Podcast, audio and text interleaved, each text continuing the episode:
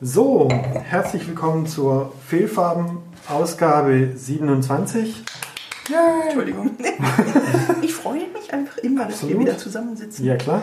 Ach, ja. Die Stimme der Vernunft aus der Pandemie. Ja, mein Name ist der Florian und links von mir sitzt der. Der Felix, hallo. Ähm, Und äh, links von mir, sitzt die Anke. Wunderbar. Ähm, wir haben heute wieder ein Wein, nee, Moment, drei Weine, Yay. zwei Ausstellungen. Ähm, zum einen Welt im Umbruch von Otto Dix bis August Sander, Kunst der 20er Jahre im Münchner Stadtmuseum. Und About Us, junge Fotografie aus China in den Räumen der Alexander Tutzek Stiftung.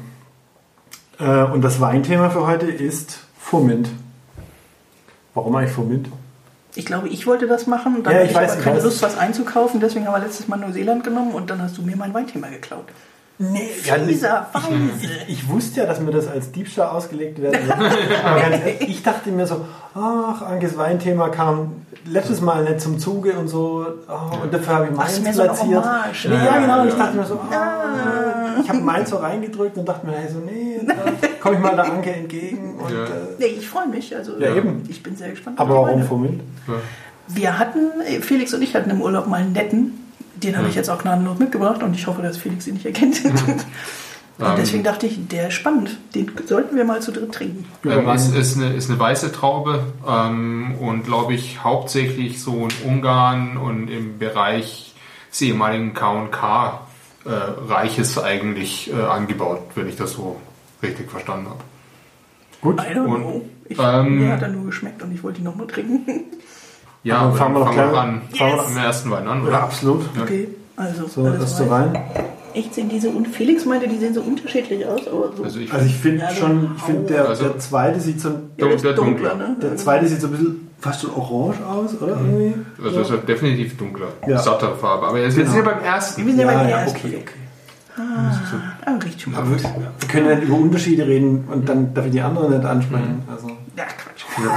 So, Wein 1. Wein 1. Okay, jetzt Kracher. Riecht total gut. Also ich finde, ich darf, also. Ananas finde ich, also Durst. Ach, Durst. äh, hm, hm. Erstmal runter damit. Oh. Okay. Süßer als erwartet. Also lieblicher. Also ich fand ihn in der Nase total sperrig. Und jetzt aber Kommt aber sehr geschmeidig runter. sehr geschmeidig. Oh, da kommt aber ein bisschen Sprit hinten im Rachen. Hey, Hossa. Der hört gar nicht mehr auf. Boah, der hat echt sowas. Boah, haben wir genug gegessen vorher? Heißer. Ja, aber like you. kann man, kann man glaube ich, machen. Der ist ein bisschen fordernd, möchte ich mal sagen. Der kommt so ein bisschen breitbeinig rein. Okay, I like you. Oh, meine Güte, echt fast Schnaps. Ich brauche Schokolade. Aber er hat, er hat echt sowas Schnapsiges, gell? So was Likör-ähnliches. Ja. Am, am Anfang die Nase Ja. und dann am Ende der Abgang. Genau, eben. Und das hört auch echt nicht mehr auf. Also ich hätte jetzt fast cremig gesagt, aber Likör trifft es eigentlich besser. Also Likör ist eigentlich die bessere Beschreibung. Also weil Aber Lecker. total interessant. I like. geschmeidigen Körper und nicht wenig davon. Ein hervorragendes Weinthema. So, wir haben gesagt, wir fangen mit Welt im Umbruch an. Ach ja. Also, ich meine, die 20er Jahre des, des 20. Jahrhunderts sind sicher, denke ich, heute als eine der ein verklärtes Zeitalter, ähm, das erkennt man schon an der blumigen Bezeichnung goldene 20er oder Roaring Twenties. Ähm, und auch, wie soll ich sagen, es wird nicht weniger dadurch, dass es, wir jetzt auch in den 20er Jahren leben ähm, und dass die, die vergangenen 20er Jahre ähm, immer mehr im, in Film und Fernsehen dargestellt werden. Aber andererseits denke ich nicht ohne Grund, denn ähm, in dieser Zwischenkriegszeit wurden, und das war eine Zeit des Aufbruchs, aber auch eine Zeit des, des Niedergangs in, in einer gewissen Weise, äh, wurden bedeutende Kunstwerke geschaffen. Es war die Zeit der neuen Sachlichkeit in der Malerei, die Zeit des neuen Sehens in der Fotografie und die, die Ausstellung ähm, Welt im Umbruch im Münchner Stadtmuseum geht auf diese beiden Aspekte, also auch die Gegenüberstellung, aber auch das Nebeneinander von Malerei und Fotografie in den 20er Jahren und ich möchte es jetzt hier an der Stelle schon mal erweitern und der 30er Jahre ähm, Ja, genau. Ein guter Hinweis. Ja, ein guter Hinweis. Weil ich stand da mit dem, du bist nicht 20er, du bist nicht 20er, du bist nicht 20er, what the hell? Es waren eigentlich fast mehr 30er als 20er irgendwie. Oder so, nicht, ich weiß nicht, ob es mehr war, aber es war sehr viel. so 50 fast. Oder 50-50 irgendwie. das weiß ich nicht. Aber Ja, aber keine Ahnung. Auf jeden Fall, es war so. Äh, manchmal wollte man sich auch nicht so richtig festlegen. Und hieß dann vor 1930 oder, oder vor 1935 oder so. Wie dem auch sei. Also, ähm, genau. Ja. Gut, Wein 2. Nee, also genau. Ähm, äh, Gegenüberstellung und Nebeneinander von Malerei und Fotografie. Ähm, und ich denke schon, schon bezeichnend sozusagen dann der, der Subtitel Otto Dix bis August Sander. Ähm, ja. Was sagen wir denn dazu? Also ich bin genau auch an dem Satz hängen geblieben, dieser Dialog zwischen Malerei und Fotografie, weil ich fand es spannend, dass doch sehr viel Fotografie da war.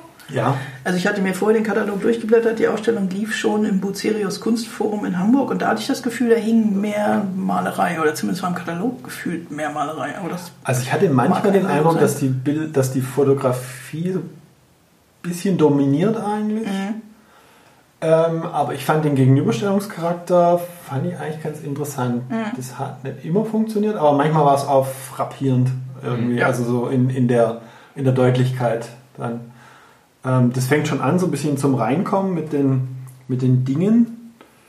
Ähm, Also vielleicht wollen wir mal sagen, also es ist halt so nach gewissen Themenbereichen, glaube ich, insgesamt neun. äh, Äh, sieben Kapitel heißt es. Also einmal Stillleben slash die Dinge, Ja. dann haben wir Maschinenkunst und Technikkult, was ich für einen totalen Kacktitel halte, aber gut.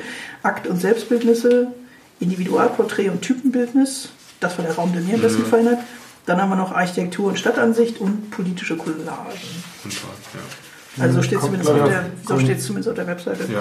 auf neun ja, also es Also- gibt also zumindest was, ja, Also hier steht sieben Kapitel. Ich habe es jetzt Ja. einfach mal vorgelesen, was auf der Website stand.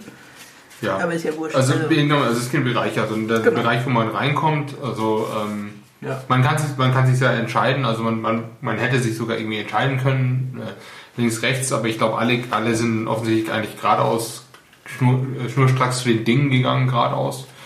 Das habe ich erst bei- beim zweiten, das habe ich glaube ich erst mitten in der Ausstellung gemerkt, dass ich jetzt schon wieder am Ende bin, aber dann nochmal zurück muss. Und Mhm. also ich fand die, Architekt- die, die Ausstellungsführung etwas äh, gewöhnungsbedürftig. Auch aber- da, das ist genau, mir ging es genauso. Ah, also ich danke. fand das, die hatten ja zum Teil Pfeile angebracht und heutzutage ist man so gepolt, oh, ein Ja, genau, ein muss- Pfeil, ich muss den Pfeil ja, nachmachen. ich muss den Pfeil Genau. halten, ich muss ja den Pfeil halten. Ja. Äh, Und dann ist man dem Pfeil, dann ist man dem Pfeil gefolgt und hat dann irgendwann gemerkt, so, ah, das ist das Ende des Ja, genau. Kapitels irgendwie. und der Ausstellungstext ist Ja, genau. da hinten und Ja. eigentlich, ich bin doch dem Pfeil gefolgt. Ja, das ist Warum? irgendwie komisch. Genau. Also, Nebenbei Pfeil Abstand halten scheint irgendwie auch nicht mehr so en vogue zu sein in München. Nee, Ah, war ich ein bisschen quengelig. Ich weiß nicht, ob man das irgendwie besser lösen kann mit eben beschränkten Zulassungen. I don't know. Ich hatte das Gefühl, es war Zufall, aber die Ausstellung läuft erst seit letztem Sonntag, also seit einer Woche. Ja. Insofern ist ja schön, wenn so viele Leute es gucken wollen, aber ich hatte die ganze Zeit das Gefühl, jetzt lasst mich doch mal in Ruhe stehen und drängelt euch nicht so an mich ran. Ja, aber Gut. dann zur Ausstellung. Zurück zur Ausstellung. Zur Ausstellung selber. ähm, ja, Genau, also ich denke, ähm, also jedenfalls, wenn man, ich glaube, dem, dem empfohlenen Pfad folgt, kommt man zunächst zu den Dingen. Und im Grunde genommen, ja, schon mal eine, eine Gegenüberstellung mit sozusagen, wie soll ich sagen, moderne, produktbezogene, wenn man es jetzt quasi kommerziell technisch ausdrücken will, hin, oder was weiß ich, wenn man es mehr aus dem Blickwinkel der Malerei betrachten will, Stillleben sozusagen, mit, mit Gläsern, äh, einmal im, im, im Gemälde ähm, von Hannah Höch. Genau. Äh, von 1927 und dann äh, Albert Renger-Patsch, Gläser 1908, vor 1928 hieß es, genau. Und direkt daneben liegt noch eins um 1935, 36.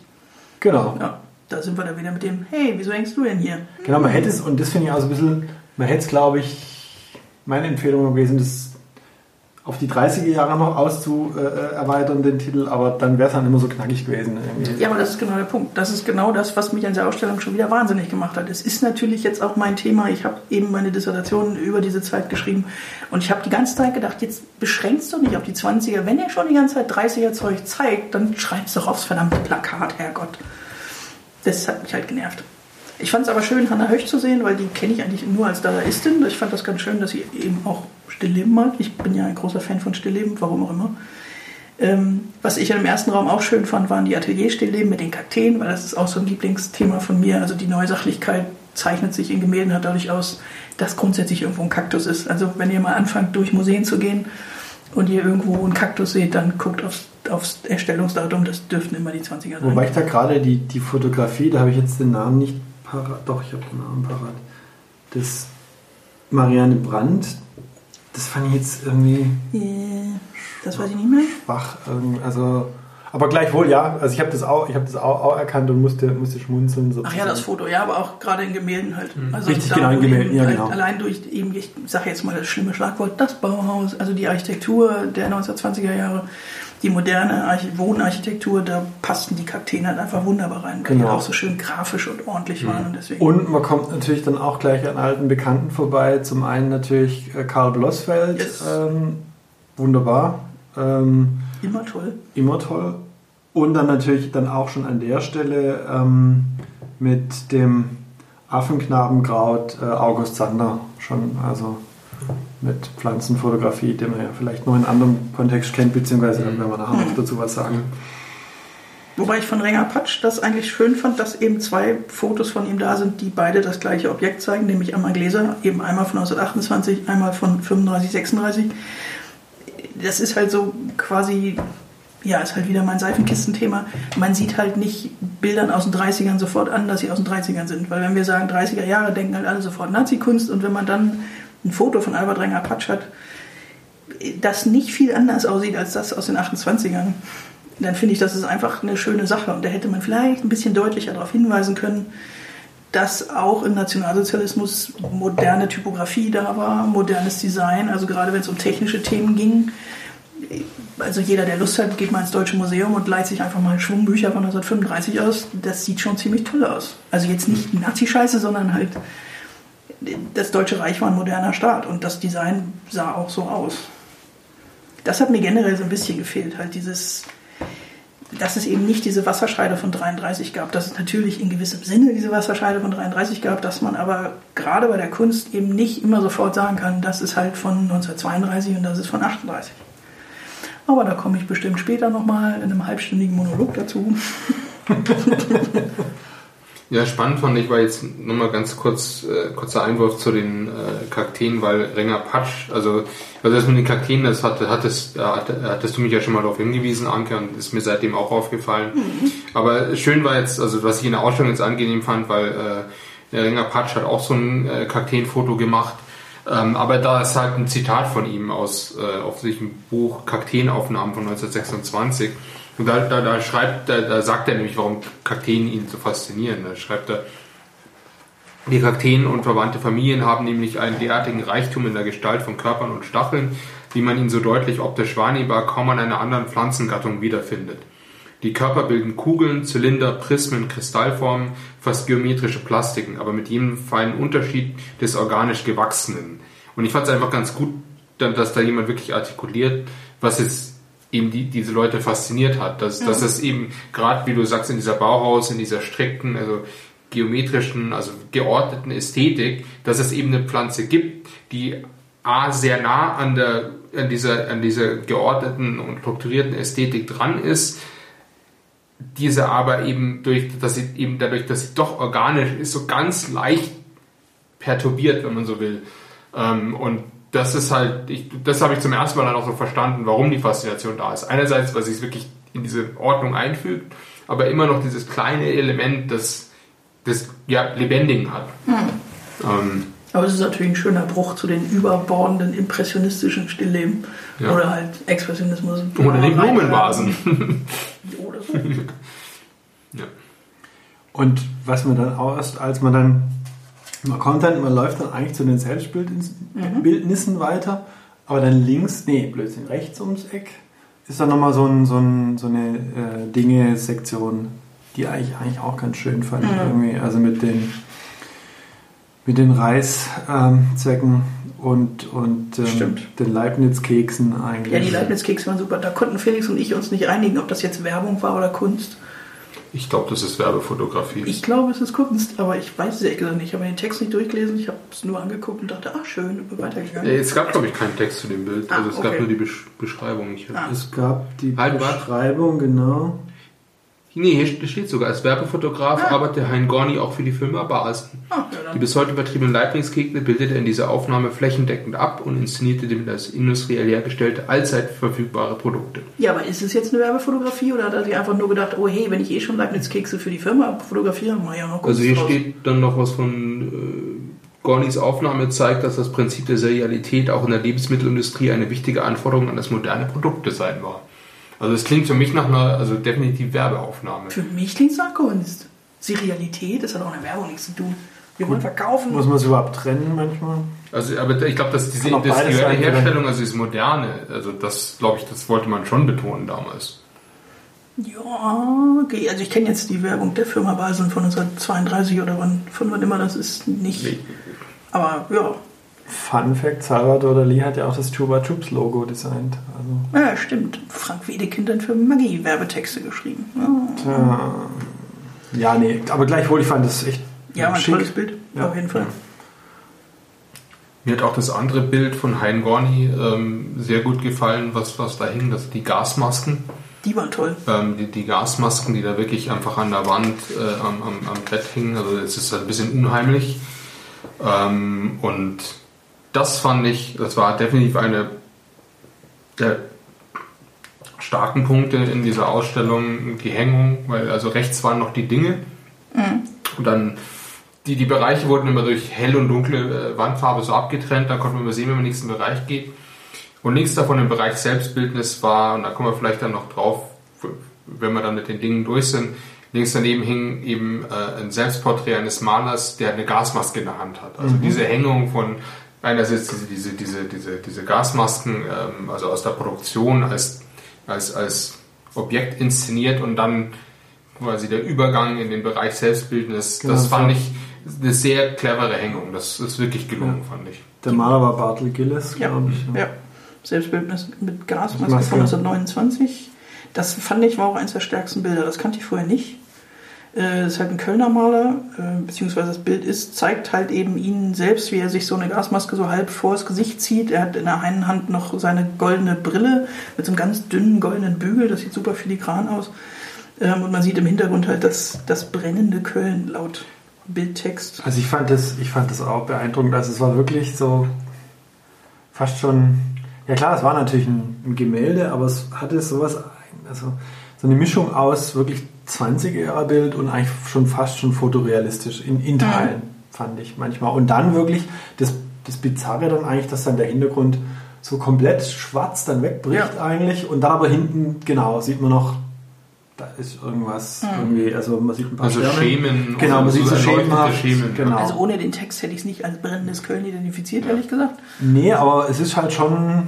Nee, genau. Ich Aber es hat ich auch. natürlich klar in der Rückschau immer diesen prophetischen, man weiß Genau, es ist halt was Düsteres sozusagen, Genau. genauso wie so die, die Maske hell erleuchtet im Vordergrund, aber im, im, im Hintergrund kommt dann das, die, die Dunkelheit, die dann überall- Aber am, am, an, andersrum äh, ist es nicht so, wenn ich jetzt den, den Bildtext ähm, richtig im Kopf habe, war es nicht so, dass es in dem Fall bei ihm auch eine Rückschau war, dass er eben äh, Genau, er, war im Ersten Weltkrieg. Krieg, er war im Ersten Weltkrieg und glaube ich durch eben Gasangriff auch Genau, kriegsversehrt. Und das ist in seinem Fall, also für uns ist es jetzt natürlich eine, eine Rückschau und wir, wir interpretieren es in der Rückschau als Vorgriff. Nee, aber ich glaube, Aber, in dem Bandtext stand auch, dass da durchaus schon die Angst vor den faschistischen Okay. Gewalttaten. Also wenn ich den Bildtext richtig. Hast du ihn fotografiert? Ja. Ah, Seine düstere Vision verbindet die Besorgnis über das, also ich zitiere, Ja. Ähm, Besorgnis über das Erstarken rechtsnationaler ich. Kräfte mit der persönlichen Erfahrung des Krieges. Genau. Und dann kommt Mhm. das meine. Also klar, das kann jetzt natürlich auch eine retrospektive Interpretation sein, aber Ja. ich meine, 1929 ist halt nicht mehr so wahnsinnig weit weg und wir wissen, dass damals schon die Straßen, Straßenschlachten zwischen SA und KPD stattgefunden haben. Also das passt schon. Aber das, ja, das war ein tolles Bild. Also das kannte ich vorher auch nicht. Generell fand ich die, die Selbstbildnisse mit am stärksten in der ganzen Ausstellung. Was mir besonders gefallen hat, war ein Selbstbildnis von Friedel Detlefs Edelmann von 1932. Es heißt einfach nur Selbstbildnis. Ähm, und es zeigt halt äh, sie, ein relativ großformatiges, äh, fast, glaube ich, Kniestück. Ähm, und sie steht eben einfach vor einer Landschaft, die mich sofort an alte Renaissance-Porträts hat denken lassen, diese klassische grüne italienische Landschaft. Ja, ist toll, ne? Überragend. Das war eins der, der dann der dieser durchdringende Blick, genau. unfassbar. Eben, und sie eben mit ihren kurzen Haaren, also auch deutlich als moderne Frau erkenntlich, aber mhm. eben auch in ihrer Profession als Malerin. Also sie hat halt ja. so einen weißen Malerkittel an, sie hat einen Pinsel in der Hand, sie fixiert den Beobachter. Es ist halt wirklich ein sehr, sehr strenges und gleichzeitig ja. ein sehr klassisches Bild. Also eben rekurriert eindeutig auf, auf malerische Vorbilder und ist trotzdem absolut zeitgemäß. Da waren, da waren dann die, die Fotografien, die waren auch gut, aber die hatten sowas, im Verhältnis war das auch, also hatte ich einen Eindruck, A, sie fielen ab mhm. und B, war das dann mehr so, also musste ich eher schmunzeln bei den, bei den, Selbst, bei den fotografischen Selbstbildnissen. Mhm. Die von diesem Maler nebenan mit seiner Frau, ich habe jetzt vergessen, wer es war. Äh, ja, also, ja, du meinst Karl Hubuch? Ja, natürlich. Ja, gut, das war ja. Ähm, also, es hing, glaube ich, direkt daneben, wobei die Hängung. Nee, die hing ein bisschen weiter weg. Ja? Da waren noch andere dazwischen. Da waren noch dieses äh, von. Egal, also, was ich jedenfalls an dem. Ich habe halt dann mal Frau Detlefs Edelmann gegoogelt, beziehungsweise im allgemeinen Künstlerlexikon nachgeschlagen, weil die kannte ich nicht. Das Bild gehört der Bayerischen Staatsgemäldesammlung, noch nie gesehen. Ähm, und da musste ich dann eben leider lesen, also A, es ist angeblich ihr bekanntestes Werk. Ähm, und dass sie eben nach 33 weiterhin erfolgreich war. Also hat sich dann der naturalistisch idealisierenden Malweise zugewandt, Frauenbildnis, ich zitiere in altdeutscher Manier, und hierarchisch strukturierte Familienporträts, die also alle den nationalsozialistischen Idealen entsprachen. Also auch da wieder, ja, die, so eine Info hätte ich mir vielleicht auf dem Text gewünscht, aber ich weiß es nicht. Also das ist, das ist so dieses Hühnchen, was ich mit der Ausstellung zu rupfen habe, dass ich teilweise denke, sie werfen mir irgendwelche 30er Jahre Bilder vor, wie die von Erna Lentwey-Dirksen, auf die ich gerne noch zu sprechen kommen möchte, die halt eindeutig als nationalsozialistisch zu identifizieren sind. Und dann kommt eben so eine Malerin, die 1932 noch total neu sachlich, kühl, klar etc. malt und ein Jahr später dann halt, keine Ahnung, Familienporträts für Adolf malt ich weiß halt nicht, ob sowas auf den Text gehört oder nicht. Also ich fand, also generell ähm, fand ich, ähm, also wenn man jetzt das vielleicht ein bisschen rauszoomt, ich fand generell ähm, die, die, die Texte, es war, ich fand es auf eine, auf eine gewisse Weise fand ich es unterbetextet, die, die, die Ausstellung, ähm, mhm. weil, also ich fand die Einleitungstexte zu den jeweiligen Sektionen, also nicht ehrlich gesagt nicht sonderlich also informativ oder hilfreich. Das, man, super belanglos. Das war einfach nur irgendwie deskriptiv. Ja. Ähm, und ich habe dann tatsächlich auch wirklich irgendwann äh, aufgehört, sie jetzt aufmerksam zu lesen ja. ähm, und mich einfach nur auf das Schauen der Werke konzentriert. Und da gab es eben einzelne, wo ähm, einfach ganz gute so Paragraphen dabei waren, die ganz sinnvoll waren. Mhm. Aber ja, also mir hat, ähm, und, und, und das ist jetzt, wie gesagt, schon mal so ein bisschen so, so ein Zwischenfahrt, da kommen wir nachher gerne drauf. Mir hat so ein bisschen die Wucht gefehlt, also das, das, die, dieses, dieses, die, das Zusammenhalten. Also, ja. ähm, also weil die, die Texte, die beschreiben immer so, okay, und dann haben Künstler solche Sachen gemacht. Künstler haben dies fotografiert, Künstler haben das gemalt. Aber was ich, was, also, und, und wenn man halt die verschiedenen äh, äh, Teilaspekte betrachtet mit Technik und, und, und Selbstbildnis und da ändert sich jetzt was. Aber es ist, finde ich, ihnen nicht wirklich gelungen, diesen Umbruch, diese Welt im Umbruch, mhm. also dieses, dieses wirklich, ja, dieses, dieses wirklich Umwälzen, das, das, das Niedergang des Alten, äh, viele Monarchien sind draufgegangen, äh, äh, diese alten Reiche, diese alten Ordnungen sind wirklich zusammengebrochen. Ähm, und also wirklich diese gesellschaftlichen Verwerfungen, also die ja da sind und die auch eben der Ausstellungstitel äh, suggeriert, hm. die haben sie wirklich, also nicht in, in der Weise wirklich rausgearbeitet, wie man wie man es hätte können. Und das ähm, und, und, das hat mir so ein bisschen gefehlt, so, also den Leuten zu, zu vermitteln, warum da diese diese also du, du siehst es ja an den Werken teilweise, aber ich glaube, man hätte schon noch also man hätte es besser rausarbeiten Also ich hatte manchmal den Eindruck, dass sie das irgendwie reverse in, in, in engineert haben, möchte ich es jetzt mal nennen. Die hatten dann irgendwie so, welche Bilder, welche Bilder haben wir, welche mhm. Bilder können wir bekommen, äh, wie kategorisieren wir das ein und dann hat man halt irgendwie und, und hat man dann so die, die Kategorien sich ausgedacht. Nicht, dass ich sage, dass es schlecht ist, aber manchmal dachte ich mir irgendwie, also Kategor kommen wir nachher noch zu, Kategorie Technikkult irgendwie, ja, okay, okay. Mhm. Äh, das Lichtbild, das habe ich überhaupt nicht verstanden, die, die Sektion. Ähm, ja gut, das war, glaube ich, die wollten sie, das wollten sie in München Bezug herstellen zu dieser Fotoausstellung, glaube ich. Aber ja, Mag sein, aber Ähm. irgendwie, das fand ich arg konstruiert, manchmal. Ja. Und also, ähm, äh, da waren Anko und ich ja, also vor zwei Jahren, 2018 war das. Ich glaube, ja. Ja.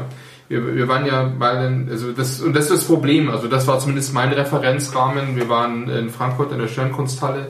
Da war eine Ausstellung, die hieß Glanz und Elend in der Weimarer Republik.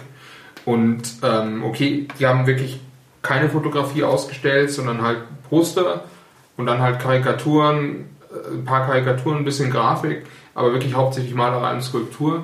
Klar, die Werke haben dann eine andere Wucht, aber ich finde, die haben auch in der Gruppierung von den Werken, in der thematischen Gruppierung, wie gesagt, diese gesellschaftliche Wucht Ja. oder diese gesellschaftlichen Themen viel stärker rausgearbeitet und und dann, das ist jetzt vielleicht unfair, weil das mit der Stadtmuseum, mit den Räumlichkeiten, ähm, mit, mit, den, mit den Möglichkeiten äh, vielleicht einfach äh, anders, äh, anders bestückt ist.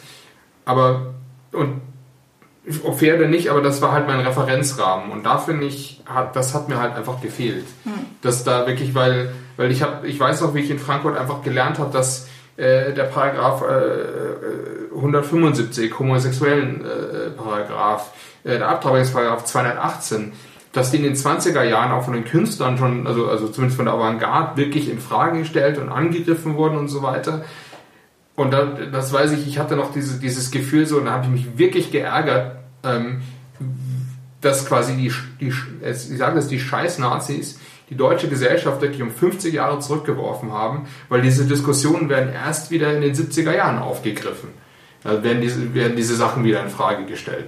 Und dann, also diese Erkenntnis, dass in den 20er Jahren, klar, mögen vielleicht kleine und Avantgarde-Gruppen sein, aber dass es offensichtlich so präsent war, dass wirklich die Leute sich also als Künstler äh, mit Pamphleten äh, und so weiter wirklich auch, auch schon, schon so wirklich äh, wie geht es angegriffen und aus dem Fenster gelehnt hatten, äh, um, um da eine Änderung herbeizuführen. Ähm, also so, sowas ist für mich halt dann wirklich eine Erkenntnis über die Gesellschaft und die Verwerfungen und eben über einen Umbruch oder so. Und ich weiß jetzt nicht so genau, wie man das jetzt aus dieser Ausstellung im Stadtmuseum hätte mitnehmen sollen. Selbst der Bereich politische Montage war für mich ein bisschen einfach, ähm, der ja also der da am explizitesten hätte sein sollen. Also ein bisschen unterinformativ. Andererseits, ich finde das Beispiel, das Anke gebracht hat mit der, mit der Malerin, Mensch, wie, wie hieß sie nochmal? Äh, Friedel Detlefs Edelmann? Gen- mit dem Porträt, ja. Ja, genau. Da muss ich eigentlich sagen, ich glaube, manchmal muss man seine Hausaufgaben auch irgendwie selber machen. Also sagen wir es mal so, die Info, glaube ich, hätte die, also die du dir gewünscht hättest, hätte die wirklich drin sein müssen. Ich weiß es nicht. Ich glaube, manchmal muss man einfach selber nachlesen, glaube ich, irgendwie. Also ich komme nur drauf, weil ich greife jetzt ein bisschen vor, äh, jetzt eben zu Erna Lendwey-Dirksen, die ist, glaube ich, im vorletzten Raum. Ähm, sie hat da einen eigenen Schaukasten. Ähm, und ich glaube, es hängen auch wirklich nur Werke aus den 30ern bei ihr. Ähm, da ist unter anderem ein Bild, das ich natürlich kenne, jetzt auch durch die Arbeit an meiner Dissertation. Es ist ein Foto aus dem Bildband Reichsautobahn Mensch und Werk 1937. Es ist halt äh, ein Mann mit nacktem Oberkörper, blond, guckt zur Da Seite. wusste ich, dass du darauf eingehen. Natürlich. Es stützt, stützt sich halt auf den Spaten und es ist also wirklich jeder, der sich nicht, nicht mit Kunst beschäftigt hat und der so einen Hauch von Ahnung von deutscher Geschichte hat, wird sagen, ja, Nazi-Bild. Weil es halt so aussieht. Und es verkürzt dieses Buch total auf dieses eine Bild. Also dieses Reichsautobahn Mensch und Werk ist ein Auftragswerk von Fritz Topp, dem Generalinspektor fürs deutsche Straßenwesen. Ähm, Und dieses Buch hat, glaube ich, ungefähr 150 Bilder und da sind ungefähr fünf dabei, die irgendwie diesen, ich nenne es jetzt mal in Anführungsstrichen, arischen Herrenmenschen zeigen. Und der Rest sind teilweise dünne Männer mit schlechten Zähnen, schlimmen Frisuren und die halt harte Arbeit verrichten. Und tolle Autobahnbilder, nur so nebenbei. ähm, und ich habe mich halt bei ihr gefragt, wieso ist in dieser Ausstellung? Wieso sind Fotos von ihr, die eindeutig als Nazi-Bilder oder als NS-Kunst zu identifizieren sind, wieso sind die in der Ausstellung, wo vorne auf dem Plakat steht 20er Jahre? Im Schaukasten wird dann das deutsche Volksgesicht erwähnt. Das ist ein Projekt von ihr. Das hat sie laut Schaukasten, glaube ich, in den 20ern begonnen. Ich bin mir nicht sicher. Ich meine, ich hatte gerade erst vor kurzem was gelesen, dass es schon in den 10er Jahren eine Bestrebung von ihr war. Sie hatte halt irgendwann mal die Idee, die westfälische Bäuerin sieht anders aus als die, als die schlesische und hat halt angefangen, Menschen aus verschiedenen Gegenden zu fotografieren. Das hat lustigerweise August Sander auch gemacht. Wir haben hier gerade ein Bildband von ihm liegen, wo genau das gleiche drin ist. Wo er halt einen Bauern aus, keine Ahnung, Bayern und einen aus Bremen ähm, abbildet. Es ist im Prinzip das Gleiche. Ihre Fotos sind meiner Meinung nach gut. Sie sind nicht blöde NS-Kunst. Sie hat sich allerdings wirklich mit Leib und Seele dieser Ideologie verschrieben und deswegen ist es völlig okay, sie als Nazi-Tante auszustellen. Aber warum in dieser Ausstellung? Warum wird sie dahingestellt und sagt, guck mal, das ist schlimme Nazi-Fotografie aus den 30ern und wieso hängt da dann Friedel Detlefs Edelmann, die anscheinend auch zur NS-Zeit nicht unbedingt ungelitten war, hängt da mit einem geilen Porträt? Das habe ich nicht verstanden.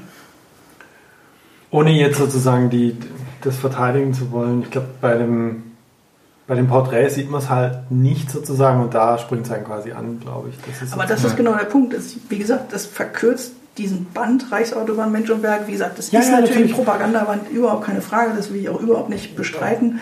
Aber sie haben dann wirklich genau das Bild rausgesucht, wo jeder Idiot davor steht und sagt, ja, Nazi-Scheiß.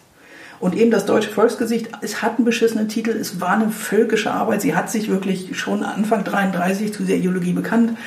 Aber die Fotos zeigen an sich eben eine Bäuerin aus Pommern und einen Mann aus Westfalen und so weiter. Und das sind, ganz ehrlich, das sind gute Bilder. Aber es ist bei ihr habe ich halt immer dieses, ihr geht so ein bisschen wie Leni Riefenstahl, die ich wirklich für eine gute Künstlerin halte. Ja, aber sie haben, sie, sie haben sich halt beide einfach wirklich mit Leib und Seele diesem Scheiß verschrieben und deswegen dürfen wir heute auch sagen, es ist Nazi-Rotz. Ich meine, bei Leni Riefenstahl ist ja auch gut erforscht alles, im Prinzip alles. Geht, also, also zum Beispiel Erna Lentwey-Dirksen ist noch nicht wirklich erforscht. Nee, das meine ich ja, da, also ich kannte die gar nicht sozusagen und ah. da wäre jetzt meine Erwartung ja. quasi gewesen, da weiß man, also keine Ahnung, da sie weiß man wahrscheinlich nicht so viel, aber, aber mit Leni Riefenstahl kenne ich ganz gut aus. Sie ist, halt, sie ist halt nicht wirklich gut erforscht, leider, was ich sehr bedauere, weil wie gesagt, ich beschäftige mich gerade aus anderen Gründen mit ihr. Bei dem Ausstellungskasten zu ihr war ich kurz davor, ein bisschen sauer zu werden, weil da wird dieser Satz genannt, also eben das deutsche Volksgesicht, ähm, Zitat, in dem sie der deutschen Rasse ein Denkmal setzen wollte. Und das ist kein Zitat aus irgendeinem Nazi-Pamphlet, das ist Ausstellungstext. Wie, wie kann heute noch ein Ausstellungstext von der deutschen Rasse sprechen? Ohne es in Anführungszeichen zu setzen oder generell, wieso steht das da? Ja! Ich habe diesen Schaukasten nicht verstanden. das ist tatsächlich, also der, der, Ausstell, der, der, Text ist an der Stelle echt bedenklich. Aha. Aber ich glaube, auf der anderen Seite. Äh, aber dann ich, ich glaube, aber äh, dann, sowas kann doch in der Komplexität, wie wir es jetzt hier gerade besprechen, kann man auch in, in, so, in, so, einen Text reinbauen, oder? Ja. Hm? Ja, nee, ich meine, also wie gesagt, deutsche Rasse geht einfach gar nicht. Nein, nein, nein, nein klar, nee, nee, nee. Ja. Nee, da, aber, da, sind wir, da wollen wir gar nicht drüber reden. Da, das geht überhaupt nicht. Aber ich, was ich nur sagen will, ich glaube, die Hintergrundgeschichte von, von Anna äh, um Lendwey-Dirksen, mhm. die du gerade beschrieben hast, mhm. die ich jetzt auch nicht kannte vorher, das kann man doch in der Komplexität auch nicht erwarten, dass es in so einem Aus Ausstellungstext nee, ja, aber genau deswegen habe ich mich halt gefragt, wieso sie da überhaupt vorkommt. Aber dann, dann, also dann möchte ich vielleicht ein anderes Beispiel nennen, weil das ist mir auch aufgefallen. Ich nehme ein anderes Beispiel. Das fand ich nämlich eben, da, da, da sind dann Sachen einfach reingesuppt, ähm, von denen ich, die ich auch nicht verstanden habe, weil eigentlich, also klar, sie haben es jetzt nicht spezifiziert, aber eigentlich klang das ja wirklich so, okay, die 20er Jahre, Welt im Umbruch, also eigentlich Weimarer Republik. Und eigentlich versuchen sie ja wirklich nur, also sie stellen ja eigentlich nur deutsche Künstler aus. Und gerade im Bereich Selbstbildnis haben wir plötzlich Florence Henri, die surrealistisch äh, arbeitet, ähm, die, die, die in Paris wirkt. Ähm, klar, die Einflüsse sind alle da. Und dann haben wir auch ähm, Germaine Krull, auch äh, mhm. französische Fotografin. Und von den beiden Werken, abgesehen davon, dass es einfach beide fantastische Fotografinnen sind und ich ihre Sachen gerne sehe, da verstehe ich nicht, warum die in dieser Ausstellung hängen. Warum suppen jetzt die französischen äh, Künstler mit rein? Und da will ich jetzt gar nicht trennen, aber eigentlich alles in dieser Ausstellung so wie geht, das ist jetzt in die um, äh, gesellschaftlichen äh, Umbrüche in Deutschland, das ist die deutsche Kunst, wir stellen das jetzt gegenüber. Ich, ich, ich, ich weiß, man hat Zugriff auf die Werke, weil die sind aus der äh, Stiftung Ann und Jürgen Wilde, ähm, die ähm, auch von der Pinakothek von den Staatsgemäldesammlungen verwaltet wird. Also da hat man Zugriff drauf. Aber ähm, eben jetzt sind wir vom Ausstellungskonzept her. Ihr sagt, habe ich auch gefragt, warum, warum sind die jetzt hier? Aber das ist doch genau mein, mein Punkt, den ich vorher eigentlich machen ja. wollte, dass ich sage, man hat geschaut, was habe ich denn, mhm. was kann ich bekommen und wo, wo passt es irgendwie rein. Und das ist für mich so also ich fand das Bild natürlich auch toll ja. und ich mag ich mag ich mag beide ich total mag beide, beide Bilder waren aber super. das war tatsächlich so ein bisschen konstruiert, ja. Ja, also aber es ist es, es ist ja, es ist ich würde jetzt sagen 2 2. Ja, ja, einfach ja, aber das hat dieses Gefühl einfach das, das ist ihnen öfters passiert. Huh. Okay, das ist jetzt der goldene oder orangene? Ja, doch orange. Mhm. Mhm. Ist auch gleich eine Ecke schwerer. Mhm. Also roch zumindest schwerer, geht aber super leicht weg, finde ich.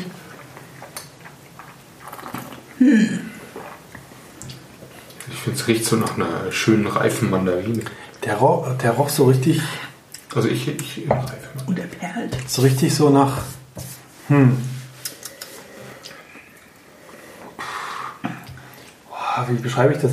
Der roch so schwer auf jeden Fall. Mhm, Nicht, genau. also sperrig ist zu viel, Nee. aber, aber so anspruchsvoll irgendwie. Genau. So, so ein bisschen nach so gut abgelegene Birne irgendwie so. Ja. Nee, ich, dachte- also ich, Nee, ich dachte wirklich dann? eine reife Orange, also wirklich so eine richtig schön oder eine, eine saftige, reife Mandarine. So eine, Aber die der ist halt sofort weg. Also er ist super dünn, finde ich. Findest du? Also ich finde, der bleibt ganz schön. Also Ich bin mir nicht sicher. Er ist, sagen wir es mal so, er hält nicht das, was er verspricht. Der, der kommt voll daher und im Mund bleibt dann immer so Ist das viel natural über. vielleicht? Schmeckt so ein bisschen naturalig. So ein bisschen hefig. Jetzt, wo du sagst, hefig, ja. ja. Hier Nummer eins. Oh, eins ist jetzt super bananig. Auf eins hier. Boah, der eins, der eins. Der riecht nur noch nach Zucker. Oh, der ist jetzt noch sprittiger als vorher. Ich huste. Ah, okay. I like. Aber wieder erstaunlich, wie unterschiedlich. Haben aber beide was. Ja, ja, die haben echt beide was, aber, Ja. aber sind sehr verschieden. Wo, wo waren wir gerade? Wo, Interessante Traube. wo hast du aufgehört? Wo haben wir gerade geredet? Ach, Also ja, nein, ich fand, Münchner nein, nicht, aber das, das sind so, so, so Dinge, die mich an dieser Ausstellung, wo ich immer das Gefühl hatte, eben, Flo hat es ja nicht ganz gut ausgedrückt mit diesem, ja, Was ist da? das, was ist da, was können wir machen? Und das, das Was ja hat, generell nichts falsch Ich sag, das habe ich Nee, ja auch nee, gesagt. genau. Also das ist, Das ja, ist ja aber generell- der vernünftige Ansatz. Ich fand es toll zu sehen, was wir alles in München haben. Ja, ist ja ein vernünftiger Ansatz, weil wie soll man es sonst machen? Aber ne- also meine, meine Frage ist, nein, meine Frage ist halt, ähm, ja, wie gesagt, vielleicht einfach dadurch bin ich durch diese Frankfurter Ausstellung ein bisschen ähm, einfach verdorben, aber ich hatte halt eine, also, also wie gesagt, der Titel Welt im Umbruch, der gibt mir halt eine, einfach eine andere Erwartungshaltung. Ähm, vielleicht, also vielleicht war es einfach nur der Titel, ähm, dass ich das Gefühl gehabt, ich werde jetzt von dieser und eben, wenn man sich jetzt, wie, wie, wie Flo sagt, in der, in der Populärkultur, sei es jetzt Babylon Berlin, die Rolling Twenties, was jetzt alles, äh, was jetzt alles kommt, also wir, wir sind ja damit jetzt irgendwo konfrontiert und wir haben uns ja mit der Weimarer Republik in dem, in dem Sinne auch ähm, äh, beschäftigt, ähm, als jetzt im, im Rückblick Zwischenzeit. Ähm, aber für die, also die Leute damals war es halt die Nachkriegszeit ähm, und, und irgendwie ein Neustart. Ähm, und, und ich habe irgendwie das Gefühl, das müsste mich doch jetzt eigentlich von den Wänden so ein bisschen mehr anspringen, dieses, was, was, was da, also die, die, diese Aspekte. Und, und das ist jetzt eben den individuellen Werken eben kein Vorwurf, weil da waren ja richtig starke und dann kommen wir vielleicht drauf, waren noch, ähm, noch andere richtig, also Ecken, die fand ich dann toll, fand ich auch aufschlussreich. Aber ebenso vom, vom, vom, vom Übergeordneten, da hatte ich dann ja eben mehr Wucht erwartet eigentlich. Ich finde, der Umbruch kommt zumindest in der Technikecke ganz gut. Also wie gesagt, Mhm. Maschinenkunst und Technikkulten, ja, weiß ich nicht, ob man so nennen muss, aber gut, also Technik finde ich insofern spannend, weil auch durch die Versailler-Verträge und die Reparationszahlungen eben sehr viele Firmen ihre Maschinen abgeben mussten, beziehungsweise einfach zunächst kein Geld mehr hatten, um neue zu basteln. Und auch deswegen ist gerade kurz vor der Weltwirtschaftskrise, Weltwirtschaftskrise war der Technikstandort Deutschland ziemlich weit vorne, einfach weil eben aus, ja, dadurch, dass die alten Maschinen weg waren, mussten neue gebaut werden. Und deswegen war Technik wirklich eine große Sache. Und es gab genug Firmen, die sich Künstler rangeholt haben und gesagt hat, mal doch mal unsere Schornsteine. Und damit sind wir bei meinem absoluten Lieblings-Super-Duper-Maler, nämlich Karl Grossberg. Ich glaube, es sind sechs Bilder von ihm gewesen insgesamt oder fünf, ich weiß nicht, ich fand sie alle echt toll. so viel? Ich Ja, erinnere mich an also Amsterdam, Amsterdam war dabei, dann dieses pinkfarbene, die Fassade, die gab es auch nochmal als Aquarell, dann haben wir den Kontrollraum gehabt, die Schornsteine und dann mal noch, ach ja, diese Keilriemen-Ding da. Den Dampfkessel. Äh, Schwungrad mit Rie ah, der Dampfkessel Riemen. auch noch, genau. Ach, so viele. Stimmt, das Dampfkessel ist- war auch. Ah, das Dampfkessel war ja absurd. Der mit der Fledermaus. Ja. Ja. das ist halt der Surrealismus von ihm. Das ist, die mag ich nicht ganz so gerne von ihm, das ist die frühen 20er. ich, ich mag wirklich diese ganz klaren Technikdinger so das gerne. mit der Fledermaus passt irgendwie nicht rein, aber ich fand's auch, ich fand's witzig. Aber ja. Also- Aber es ist halt wenigstens aus den 20ern, das ist irgendwie von 28. Und das, da, da sind wir halt wieder bei meinem Punkt. Es hängt halt diese eine, diese pinkfarbene Fassade, die Stahlskelett hieß, laut Bildunterschrift. Laut Bildtext von 1925, 26 ist. Sie ist von 1935, da steht auch in der Signatur im Bild, aber darüber will ich gar nicht meckern. Pastell eher, oder? Oder pastellig, genau, also pink halt. Ja, okay. Ja, so rosé. Also auf jeden Fall eine doch- Stahlskelettfront. Äh, Ja. Front. Und das, das hängt da eben einfach nur so. Und das Ding ist mir halt im Zuge meiner Dissertation halt auch schon öfter über den Weg gelaufen. Das war halt eine Auftragsarbeit für Westermanns Monatshefte, die 1935 eine Serie über deutsche Industrie begonnen haben, die über Jahre ging. Und das Thema war Stahl. Er hat halt nach fotografischen Vorlagen gearbeitet, genau wie andere Maler auch, die halt die Illustrationen dafür geschaffen haben. Die kannten die Texte meistens gar nicht. Die haben halt Fotos gekriegt von der deutschen Stahlindustrie und haben es halt nachgemalt. Dieses Gebäude hat er netterweise auch vor Ort gesehen, unter anderem auch eine Autobahnbrücke, das war dann wieder mein Thema. Aber äh, der Witz an diesem Stahlskelett ist eben, das Bild heißt laut Ausstellung Stahlskelett, das Gebäude ist das Reichsluftfahrtministerium Berlin. Und in seinem Nachlass ist auch ein Aquarell und da heißt es eben auch Reichsluftfahrtministerium Berlin. Und da steht er halt nicht. Und da ist dann wieder mein Punkt, wo ich sage, schreib's doch hin das macht mich halt so aggro. weil Grossberg ist eben heute einer der Könige der Neusachlichkeit, völlig zu Recht. Ich liebe wirklich alles von ihm. Aber auch er hat in den 30ern gemalt. Auch er hat so produziert, er galt nicht als in Anführungsstrichen entartet. Er ist 1942, er ist 1940 gestorben. Er ist 42 noch ausgestellt worden auf der Ausstellung Kunst und Technik in Dresden. Er hat 42 noch eine, eine Retrospektive bekommen in Wuppertal. Und seine Bilder sehen jetzt nicht so aus, dass man steht und sagt, ja, ganz klar, das hätte sich Adolf über den Kamin gehängt. Und auch das fehlt mir einfach. Oder auch dieser tolle Kontrollraum aus der BWAG von 1930, das war eine Auftragsarbeit, das war eine Mappenarbeit, die sollte in einer Auflage von 100 erscheinen, das waren Lithografien. Er hat zuerst einen Auftrag für sechs bekommen, dann sollten es zwölf werden, weil alle es so toll fanden. Und auch das ist, das, das ist nicht als Kunst geschaffen, das ist ein abgemalter Kontrollraum. Und die Auswahl war auch nicht von ihm. Der Direktor der BWAG hat ihm gesagt, hier, der Kontrollraum ist super, mal den mal. Oder lithografier den mal. Aber das fand ich, die Lithografie fand ich in, in dem Fall sogar, also als Technik also super, weil die ein bisschen rausfällt. Weil die, also, weil du siehst ja, also, weil da die Fotografie und die Malerei sind ja in, in klaren Formen und in klaren Strichen und in feinen Strichen ja sehr nah beieinander. Und da fand ich halt, weil die Lithografie, man, man Lithografie malt, malt man ja mit einer äh, Wachs, also mit einer fettigen Kreide auf Stein. Und ich fand dieses, dieses Schraffieren oder dass es, dass es da, obwohl das eben diese strenge Anordnung ist, also wenn das gemalt hätte, wären die Konturen viel schärfer gewesen und so weiter. Das fand ich eigentlich ganz interessant, dass es eigentlich, eigentlich diese strenge Ordnung hat, aber durch die Technik, durch der Lithografie, das ein bisschen auch wieder aufweicht. Also, Also es das, war, halt- das ist, ist mir aufgefallen beim Betrachten. Er hat halt eben die, die neue Firmen, den, das neue Firmenhauptquartier, den Bau halt wirklich über mehrere Jahre begleitet. Ich glaube 1929 bis 31 genau, gesamte Bauzeit. Und das meinte ich eben vorhin mit, die deutsche Industrie war jetzt großer Technikstandort und hat sich eben Künstler gönnen können, die das malen und produzieren. Eins der bekanntesten Werke von Karl Rosberg ist der Gelbe Kessel, der hängt, glaube ich, in äh, Wuppertal in, vom Heidmuseum. Das durfte jahrelang nicht gezeigt werden. Das ist ein Kessel, der bei den Brinkmann-Werken stand. Und nachdem er das gemalt hatte, ist irgendwem mal aufgefallen, uh, da ist irgendeine Schraube oder so, die totales Betriebsgeheimnis ist. Also als Konkurrenzprodukt zu anderen. Wenn die Konkurrenz das sieht, dann bauen die das nach und das dürfen sie nicht. Und deswegen durfte dieses Bild jahrelang, das hing wirklich nur in irgendeinem Firmenraum. Und heute hängt es halt im Museum und keiner weiß mehr, wo der Punkt ist. Aber das meine ich. Also da finde ich, auch dazu hätte man eventuell was sagen können, was jetzt das Umbruchmäßige ist. Man wird auch da so ein bisschen allein gelassen. Also Technikbilder an sich sind ja nichts Neues. Die gibt es seit dem 19. Jahrhundert. Ich meine, Menzels Eisenwerk ist irgendwie in jedem Buch abgebildet. Tolle Hochöfen etc., tolle Hafenanlagen. Technik war schon immer toll. Turmbau zu Babel, verdammt nochmal, auch Technik. Ach, das meine ich. Also auch hier wieder so vielleicht ein bisschen mehr in die Hand nehmen. I don't know. Und auch, auch, wir haben jetzt die Architektur übersprungen, auch da. So, wir können einfach hin und her springen. weil Ja, ja. Die, die Ja, ja. Wegführung war ja Obwohl- sowieso. Obwohl es da wirklich zwei Sachen gab, und das schiebe ich jetzt vorne weg, die ich wirklich toll fand. Äh, wie kann ich sozusagen über Architektur 20er Jahre was bringen und die Weißenhof-Siedlung, die Weißenhof-Siedlung nicht, nicht erwähnen? What the hell? Sorry. Ja. Was? Ja. What the F is wrong Ja. with you? Habe ich auch gedacht. Oh, wo ist jetzt Stuttgart? Hallo, hallo, hallo. Ja, nee, Stuttgart hatten sie ja, nämlich mit Reinhold Nägele. Aussicht vom Bahnhofsturm auf die nächtliche Königstraße und Umgebung Stuttgart 1930 fand ich überragend. War toll. Genauso dann daneben eigentlich, fand ich auch überragend, äh, das, das Münchner Pendant möchte ich es nennen. Wilhelm Heise natürlich. Genau, der Stiegelmeierplatz Ja. München bei Nacht, hervorragend. Aber wirklich. Wilhelm Heise ist jetzt auch so mein Ding. Der hat eins der bekanntesten Autobahnwerke der Nationalsozialisten gemalt, war ein Auftragswerk auch in München 1935. Haben alle Nazis mal hochgehalten. Hier, so muss ein Autobahnbild aussehen. Gut, aber Stiegelmannplatz ist halt okay. Stiegelmannplatz ist toll. Ja.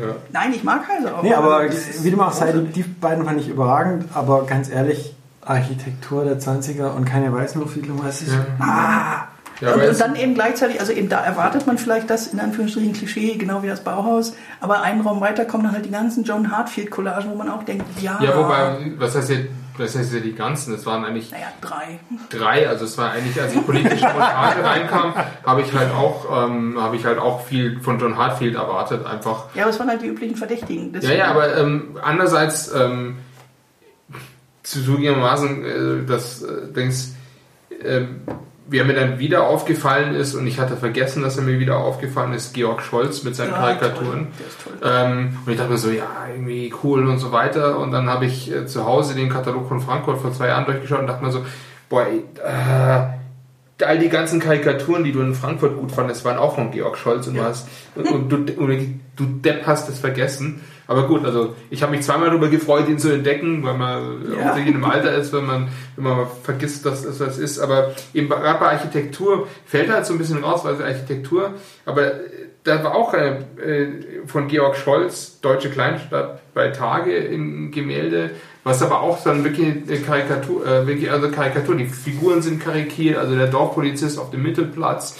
die ganzen Häuser ähm, und, und auch eigentlich äh, auch, auch die Figuren, diese kleinen Figuren, die sich bewegen. Und dann ist mir dann zum ersten Mal aufgefallen, so die Art, wie er malt, hat mich total an Manfred Dykes erinnert oder andersrum. Also es wird mich, es wird mich wirklich, wirklich wundern, wenn Manfred Dykes sich nicht an Georg Scholz orientiert hat. Also, also so wie die Figuren mit den Augen und den Nasen gemalt hat.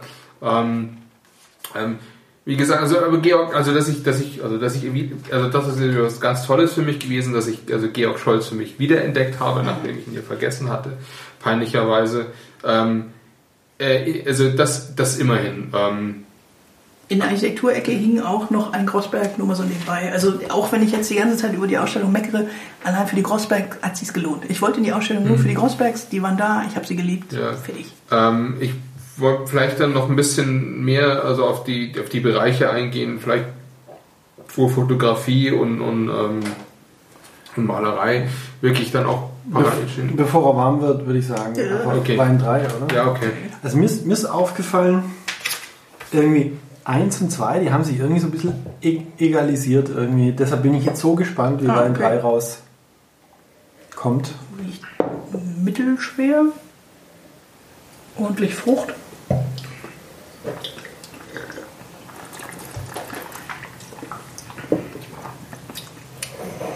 Ja, I like.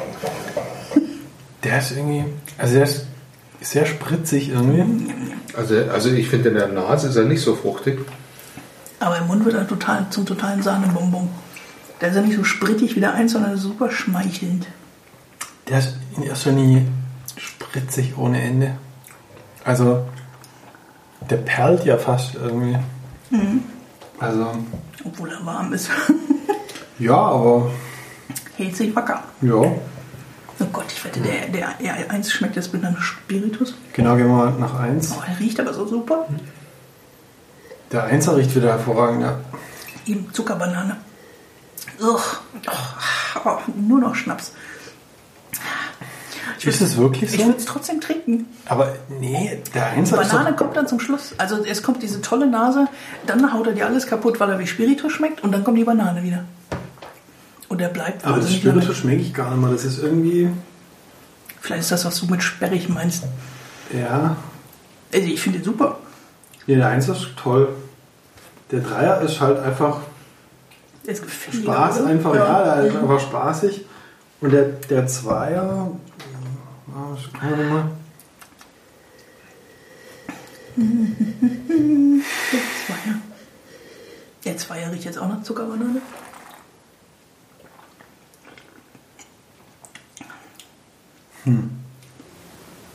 Der Zweier hinterlässt mich jetzt etwas ratlos.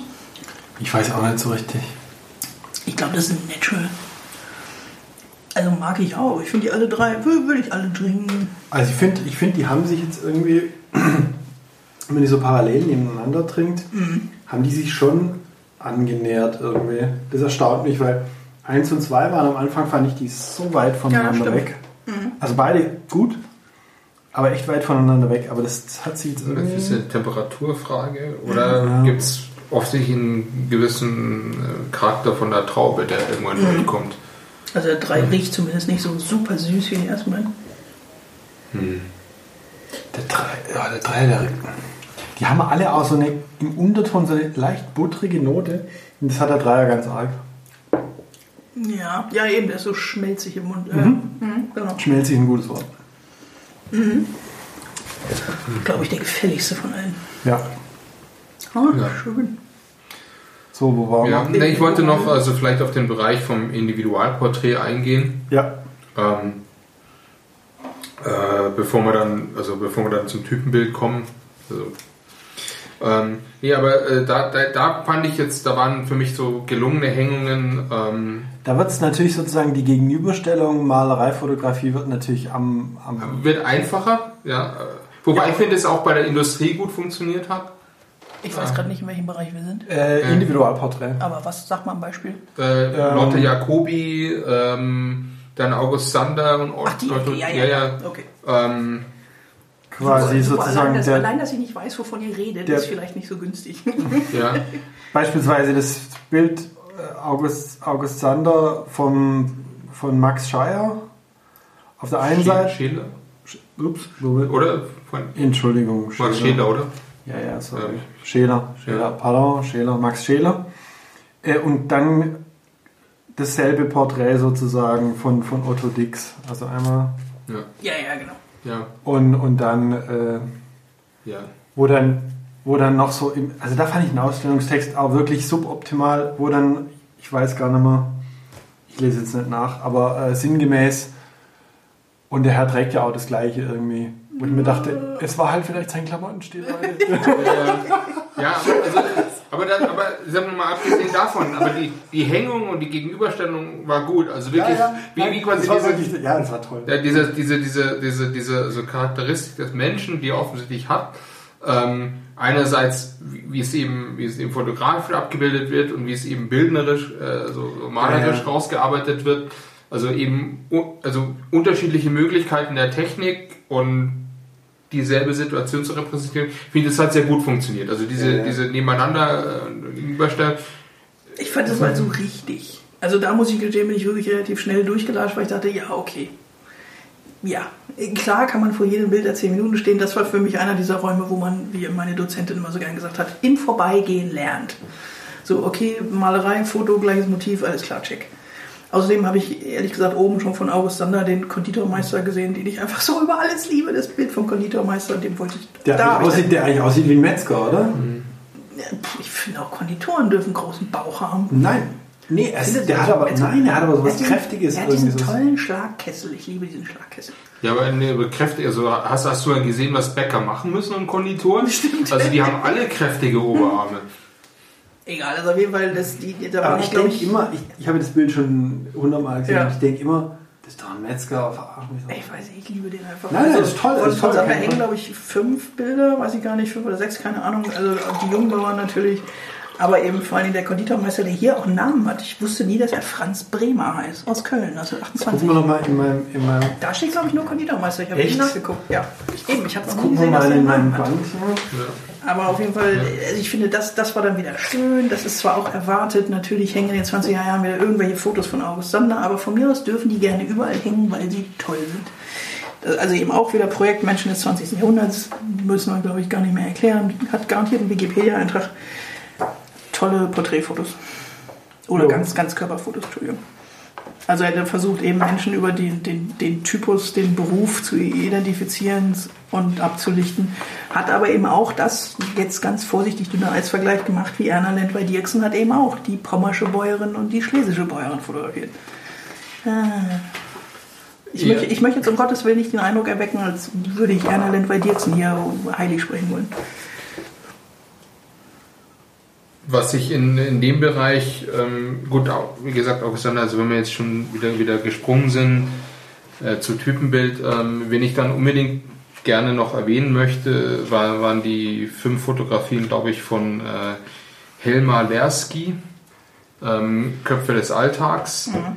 Ähm, die fand ich insofern interessant, ähm, weil er, also er hat also quasi wirklich äh, Nahaufnahmen von den Gesichtern Ach, der, ja. ähm, äh, der Menschen also äh, porträtiert und, und damit so sie quasi ähm, eben im Gegenteil zu Sander eben nicht ihren Kleidungskontext und den Typus, sondern wirklich also den, den wirklich das, das Gesicht, das Individuum in den Vordergrund gestellt.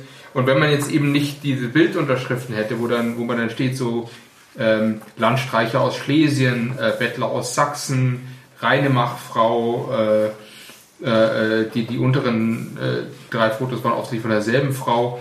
Also wenn man das eben nicht gewusst hätte, also diesen, diesen Kontext, dann hat man einfach nur die Individuen gesehen und eben nicht ihren Typus, dass das jetzt eben die Putzfrau ist. Und das ist das, man hat vielleicht gesehen, okay, das ist jetzt vielleicht kein Großindustrieller, aber es hätte genauso gut ein Hafenarbeiter sein können oder, oder ein Hand, Handwerk oder so. Es war eben nicht klar, also wir, wir eben, also mir war nicht klar, dass ich auf Landstreicher und Bettler gucke. Und das fand ich eigentlich ganz, deswegen fand ich seine Fotos ganz toll, weil sie eigentlich wirklich das auf den, also quasi den Kontext entfernt haben und, und einfach wirklich den Kopf und das Individuum. Also, okay, das sind Leute, im Alltag trifft. Hast du die aber mal als Individuum betrachtet und nicht nur eben als Typus Bettler, der mich jetzt gerade um irgendwie ein paar Groschen anbettelt. Das fand ich eigentlich ganz, das fand ich eigentlich ganz gelungen. Aber es ist natürlich im gleichen Schaukasten wie Frau Lendwey-Dirksen. Nee, das, also das war daneben, oder? Das war da äh, links das oben. Das ist, das war da, bevor du diese Treppe runter bist, das war da links diese fünf Bilder dabei. Ja, genau. Aber ist das nicht direkt über dem Schaukasten Nee, der Schaukasten war rechts unten. Und unterhalb. Ich finde, nein, was ich einfach sagen wollte, um Gottes Willen, ich wollte, ich wollte nicht schon wieder mit Erna anfangen, aber es ist natürlich die Zeit, in der eben Eugenik und wie findet man jetzt, worin unterscheiden sich in Anführungsstrichen die guten Menschen von den schlechten? Also da geht es ja schon los mit dieser, dieser Ideologie, dass man den Charakter eines Menschen an der Optik erkennen kann, etc. Aber das ist ja keine neue Idee. Aber genau deswegen, Aber das, das finde ich halt so fatal, dass es eben so in der Nähe hängt, das meinte ich. Das ja, ist eben aber, immer dieses Geschmäckliche. Ja, aber dann, dann, dann, ist, dann, dann, dann, ist doch, dann ist doch die Kategorisierung scheiße, oder? Weil wenn du, wenn du sagst dann allein schon, dass es im, im Bereich Typenbild hängst, dann diese Assoziation machst, wo ich, wo ich eben finde, äh, dass, dass, dass, dass eben eher eben weggeht von dieser Typisierung, sondern ich habe die Individuen betrachtet und die Individuen, in ihren, ich habe ihnen in die Gesichter geschaut und sie einfach als einzelnen Menschen fotografiert und nicht als Typus, weil wenn er den Typus fotografieren wollte, wäre er auf, auf die Kleidung und den Kontext eingegangen. Nein, ich meine generell die Idee, dass man vom äußeren Menschen irgendwas über sein Inneres oder seine Funktion, seine Stellung, was auch immer ablesen kann. Das, finde ich, hätte man irgendwo kontextualisieren können, weil man eben weiß, wo es geendet hat. Also, aber eben, wie gesagt, ich fand, eben diese Bilder haben das ja genau nicht gemacht, die, die, von denen ich gerade spreche. Deswegen meine ich ja sowas wie eben, also auch, selbst jetzt, im Gottes Willen, ich will nicht August Sander ans Bein pinkeln, aber im Prinzip macht er natürlich auch nichts anderes, wenn er sagt, das ist ein Bauer und man guckt ihn sich an und sagt, ja, sieht aus wie ein Bauer. Oder eben genau das Gegenteil, ein Konditormeister, der aussieht wie ein Metzger. Also eben dieses vom Äußeren aufs Innere, auf den Charakter, auf eine Profession schließen. Ich glaube, ich kann gerade nicht ausdrücken, was ich ausdrücken möchte. Ja, ich, ich verstehe es auch nicht, weil ich will ja genau, ich will, ich will ja jemanden dafür loben, der eben genau das nicht gemacht hat, sondern den Menschen wirklich individuell groß ins Gesicht geschaut hat. Und, und, und, und ja, nee, wir reden dann da vorbei. Ist ja, okay. ja, ja, bitte schneiden. Ich, aber du weißt schon, welche Bilder ich meine. Ich bin mir jetzt gerade ehrlich gesagt nicht sicher. Ich weiß, ich, ich, weiß was du meinst, aber ich weiß gerade nicht, wo sie gehangen haben. Ja, genau die. Hä, komisch. Also die hingen halt, die hingen halt, also das war ja dieser obere Bereich. Ja, ja. Da wo ja, Sander ja. hing. Ja, wo Sander hing. Genau. Und dann ging es ja diese Treppen ja, runter und da, da war dann. War Erna, genau. ja. ja, ja. Nee, egal, vergiss es. Also ich Nein, ich kann wahrscheinlich gerade meinen Punkt nicht vernünftig machen. Also ich habe zu viel Wein getrunken. Aber ich, aber ich fand bei den Bildern, und ich fand die gut. Ja. Aber, und das ist jetzt wieder wahrscheinlich komplett am Punkt vorbei, aber ich fand die, das hatte sowas Totenmaskenartiges irgendwie. Also, whatever. Das lassen wir so stehen. Ja. Mag sein, aber ich fand, mir, mir, ist halt positiv aufgefallen, dass er eben, wenn ich, wenn ich eben die Bildtitel nicht gelesen hätte, dann hätte ich, das hätte ich das per se nicht identifizieren können, eben Landstreicher, Bettler, äh, reine Machfrau. Ja, aber dann mal irgendwie ganz böse, dann hättest du auch den Autobahnarbeiter nicht als Autobahnarbeiter identifiziert und gesagt, oh, ein schöner, blonder, junger Mann, okay. Ja, aber das hat, ich glaube, aber das, ich meine, erstens, erstens habe ich über diese Frau nicht gesprochen, über dieses Bild. Und, und, und, und ähm, zweitens, okay, da hat man halt gesehen, aber da, bei ihr sieht man halt, okay, den Torso, es ging halt um den kräftigen Typus und halt, wenn, also ich finde halt, wenn man Menschen wirklich ganz nah ins Gesicht schaut, dann versucht man halt einfach im Individuum ins Gesicht zu schauen und nicht, nicht auf den Typus. Das war halt mein, das war Ja, halt, ja, okay. was mir aus dem Kontext mit diesen anderen Werken dort äh, herausgestochen ist. Okay, ja, nee, das kann ich so stehen lassen. Und, und da, das ist eigentlich das, was ich sagen wollte. Okay. Ja, der Konditormeister hat tatsächlich keinen Namen. Nee, eben. Bei- Deswegen habe ich mich so gefreut, jetzt endlich zu wissen, Franz Das Bremer. ist Franz Bremer. I like you. Sehr gut. An der Aktabteilung sind wir jetzt alle schamhaft vorbeigelatscht. Völlig zu Recht, meine übrigens. Ich fand die eher so, naja, gut. Ja, Ja, genau. das Ja, das Einzige, was mir aufgefallen ist, das war jetzt mir eins aus dem Augenwinkel aufgefallen, äh, ein sitzender Frauenakt. Ähm, und ich habe dann, so wie diese Frau sitzt und schaut, da war ich mir ziemlich sicher, dass es nicht von einem Mann gemalt wurde. Und tatsächlich, äh, die Malerin heißt Erika Streit.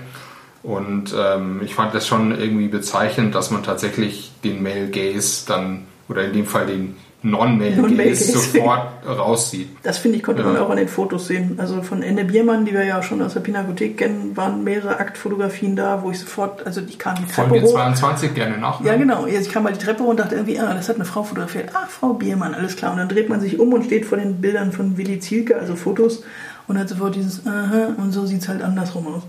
Bei Willi Zielke habe ich dann auch mal spaßeshalber im Künstlerlexikon nachgeguckt, über den gibt es einen Satz. Der hat bis 1936 noch als Dozent in München an der Bayerischen Staatslehranstalt für Lichtbildwesen gelehrt. Und auch natürlich Stichwort äh, Male Gaze, natürlich äh, Jermaine Kohl, natürlich genau das gleiche im Prinzip auch irgendwie klar. An, an der, ich bin bei der Aktsektion Ja. auch klar irgendwie. Ich finde es doof, dass ausgerechnet das Bild von Christian Schad auf dem Titel ist und dann auch noch so verschämt angeschnitten, damit man die Brust nicht Das, sieht. da, das ist mir Ich so, aufgefallen, wo ich dachte, genau, und das ist eins der Bilder, die man nicht fotografieren darf. Aber Stimmt. dafür hat es dann gereicht offensichtlich. Ja. Und aber halt genau so, dass man halt, dass es litfaßsäulentauglich ist, Eben, als ja, wäre es ja. anders nicht litfa- litfaßsäulentauglich. Eben. Ja. Gut, Whatever. Schad kann ich Wobei nicht erwähnen. Okay, fein, du. Wo, wobei man immerhin ähm, auf anderen Postern auch eben das Porträt von Bartel Gills, was wir alle so mögen, Ja. auch immer wieder sieht. Also, Echt, das habe ich noch gar nicht als Poster gesehen. Doch, Echt, ja. cool. Also das habe ich schon in der Stadt auch gesehen. Ja. Als, als, als, als, ähm, also, und das wiederum ist echt ein, ja, fast das richtige Bild. Um- Ja, aber ich meine, dieses blöde Schadporträt, ich meine, es ist auch eins der bekanntesten von ihm und äh, ich möchte erwähnen, dass er im Mai 33 nie in den SDRP eingetreten ist und auch auf der GDK ausgestellt hat und so weiter. Aber das lasse ich jetzt mal. Das meine ich. Also, hey, wenn ihr eine Ausstellung über die 20er macht, dann macht eine Ausstellung über die 20er. Oder nennt es 20er und 30er und fertig. Hätte ich persönlich sogar besser gefunden. Ich glaube, wenn die Ausstellung anders gehießen hätte, wäre ich nicht so nölig. Äh, Aber das, was ich meine, also was ich vorhin auch gesagt hatte, mit Welt im Umbruch, dann erwarte ich halt, dass mich, wie gesagt, diese- Wucht, die uns ja wirklich allen bekannt ist und auch die auch wirklich auch bewusst angespielt wird, dass die uns auch dementsprechend, also so präsentiert wird. Also das, das, das, das, das Bittere ist eigentlich, also für mich, ich komme jetzt mal so langsam zum, zum, zum Fazit, Ja. oder habt ihr noch irgendwelche Werke? Ja. Das Bittere ist für mich halt, es sind viele tolle und interessante Werke, also die, die ich wirklich mir gerne angeschaut habe und äh, die ich eben gerne entdeckt oder eben gesagt durch Idiotie wiederentdeckt habe. ähm, aber eben, da war eben dieses, äh, dieses, eben dieses Reinsuppen von, von Unschärfen, die, die einfach gar nicht nötig gewesen wären. Ähm, und, und die halt, die, die mich, äh, die finde ich, die, die verwirren. Ähm, und die halt den, den, den, den Blick abwenden. Und ich finde eben gerade solche Sachen wie, was wir gerade gesagt haben, es wird zwar Akt gezeigt und es wird halt, aber das erste ist halt, wenn sie Akt sagen, meinen sie übrigens Frauenakt, Ja, es gab keine nackten Kerle, ja. klar. Ähm, das ist das eine. Und wenn sie Akt sagen und andererseits gibt's halt dann im Bereich politische Montage im Schaukasten, also versteht den Hinweis auf Magnus Hirschfeld, den großen. Sexualforscher, äh, selber homosexuell, der ja auch einer der Leuten waren, die eben diesen Paragraph 175 abschaffen wurden, äh, wollten. Und, und da, da, das wird dann so indirekt erwähnt, was zum Beispiel was in Frankfurt sehr explizit und sehr deutlich gemacht wurde, eben auch mit dem Abteilungsparagraphen und so weiter. Und das ist, das ist ja ein ganz entscheidender Punkt an der Welt im Umbruch, an der Welt in die Moderne, an der Welt, die, die jetzt, die jetzt äh, die, wo, das, wo das Alte wirklich umgewälzt wird. Und, und das halt dann, also das, wenn man dann schon auch im also das hat dann nicht wirklich, es war mir halt zu wenig rausgearbeitet. Ja. Also für den Titel. Ähm, und, und also den, den, den Vorwurf mache ich. Es ist eine sehenswerte Ausstellung. Ich würde empfehlen, den Leuten reinzugehen. Lasst euch vielleicht von uns nicht jetzt irgendwie äh, unsere Kritik nicht, nicht abwählen. Also ihr werdet viele tolle Sachen sehen, ihr werdet vieles Tolles entdecken. Aber ich finde, der Titel weckt, hat für mich eine falsche Erwartungshaltung äh, geweckt, der sich nicht ganz gerecht geworden ist. Obwohl wirklich lauter sehenswerte Kunst und Fotografie und alles dort hängt. Ja. Äh, genau, ich persönlich, wie gesagt, ich erwähne nochmal die Rosbergs. Alleine für Karl Rosberg sollte man einfach in jede Ausstellung gehen. Ich persönlich habe mich gefreut, zwei Werke von Walter Schulz-Matan zu sehen, der mir auch bei der Recherche zu Autobahngemälden aufgefallen ist. Hier hängt eins an der bekanntesten aus dem Stadtmuseum, den Fayencensammler, den ich auch sehr toll fand. Ich fand in der Fotografieabteilung, wollte ich noch kurz erwähnen, wie hieß der Mensch? Umbo. Otto Umber.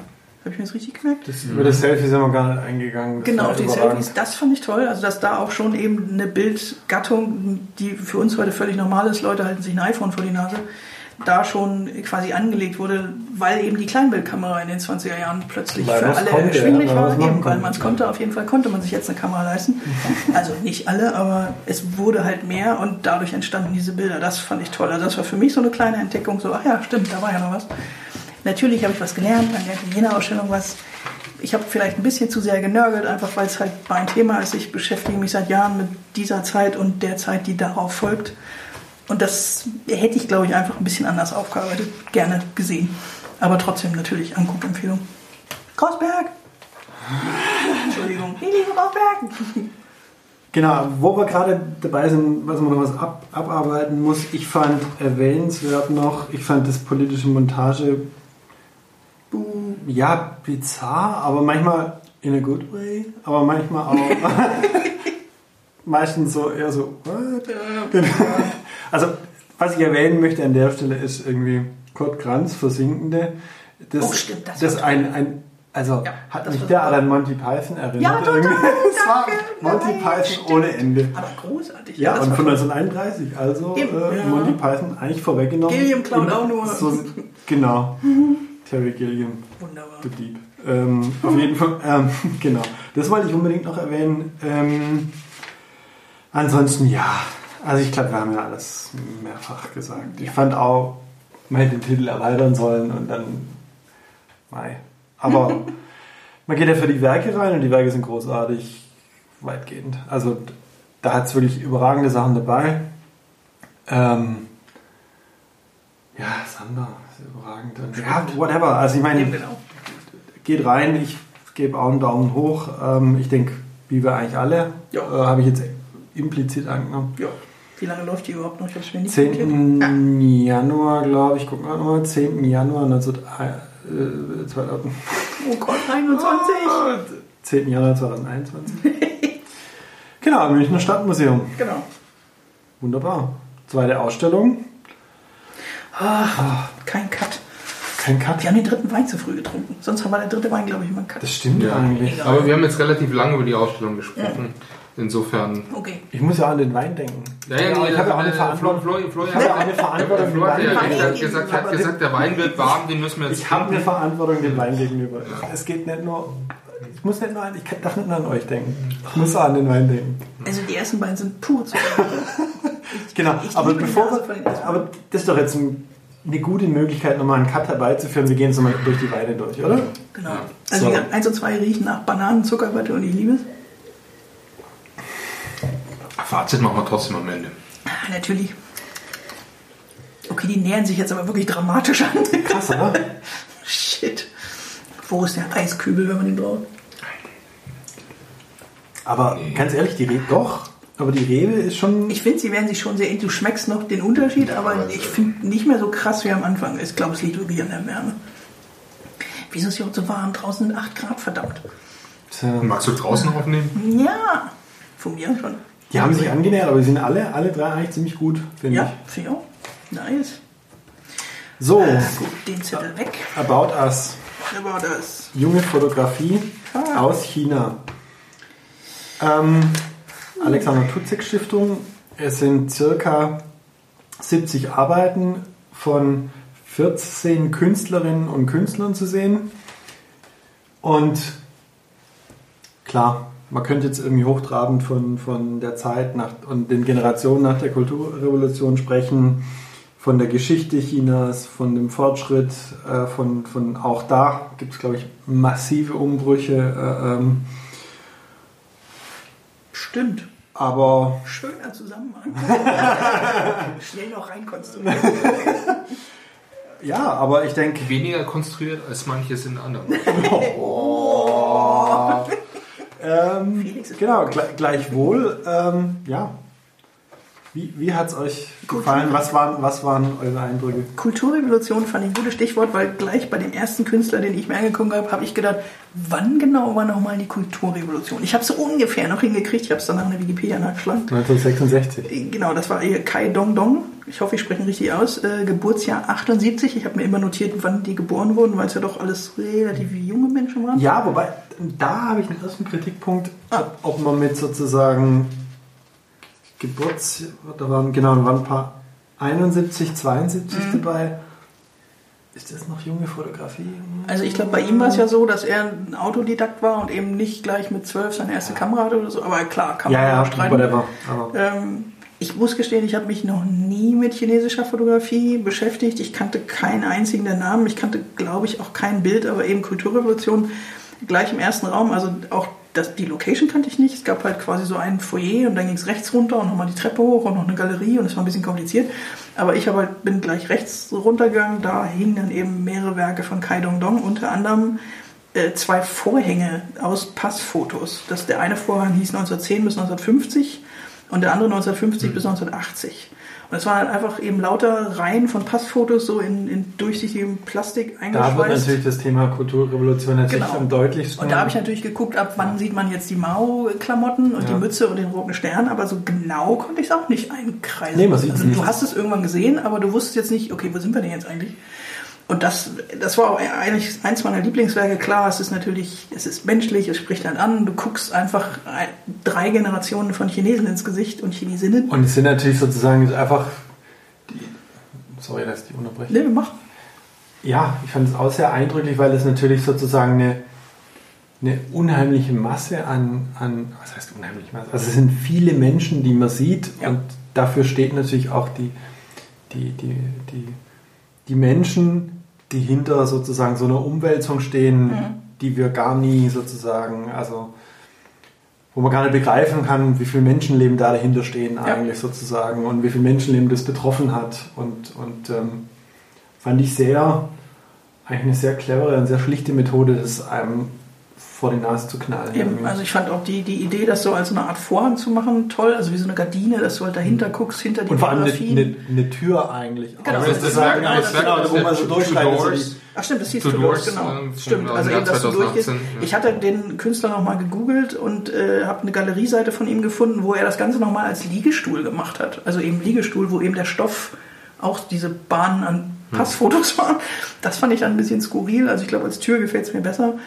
Aber ähm, generell hat er eben so eine Art Objet trouvé Taktik verwendet, also hat Fotos genommen und sie verfremdet, also entweder teilweise als Spiegel oder Dinge abgerieben, äh, mit Lichtreflexen gearbeitet, dass man nie genau sieht, was man jetzt eigentlich sieht. Das fand ich einfach war ein spannendes Herangehen. Ich glaube, im ersten Stock stand auch noch ein Bild von ihm, da hat er halt ein Foto, glaube ich, von einem äh, von Berg oder sowas gemacht, Steinbruch, ich weiß gar nicht mehr, und davor lagen halt Steine, also hat quasi das Objekt, was er fotografiert hat, nochmal in den realen Also er hat ja gar nicht Menschen-. Menschen- Nein, es ist ein gefundenes Bild. Also er arbeitet, glaube ich, ausschließlich mit Found Pictures und manipuliert die. Echt? Da bin ich mir nicht so sicher. War das so? Also ich hatte glaub ich, schon, ja. das verstanden. glaub schon. Ah, okay. So hatte ich seine Arbeitsweise. Also sagen wir mal so, ich glaube, ob es ausschließlich macht, weiß ich nicht, aber weiß das war, auch. glaube Also ich, schon ein gefundenes Bild, glaube ich. Ja. Also ich glaube, das, was er ausgestellt hat, waren, glaube ich, äh, also okay, ob er es ausschließlich macht, das kann ich jetzt nicht, aber das, was ausgestellt war von ihm, war meinem Verständnis nach alles Found Pictures, Ah, die er okay. ma- manipuliert hat. Okay, also das fand ich einfach eine spannende Herangehensweise und wie gesagt auch dieses eben das Objekt des, des fotografierten Bildes dann nochmal real in den Ausstellungsraum zu holen, indem da halt einfach Steine vor diesem Bild liegen. fand ich einfach schön. Ich mag das. Fand ich eine schöne Herangehensweise. Das Ja. war dann auch ehrlich gesagt mein Liebling. Also ich, ich muss auch sagen, ich, ich habe schon, also China ist, ich glaube, eins von zwei, also ich glaube, China ist, glaube ich, das Land, was sich außerhalb von Europa am meisten oder am zweitmeisten bereist habe irgendwie. Das heißt, ich kenne mich eigentlich mit China schon gar nicht so schlecht aus, aber mit chinesischer Fotografie habe ich mich bisher noch gar nicht beschäftigt. Deshalb war ich sehr gespannt, was da jetzt bei rauskommt.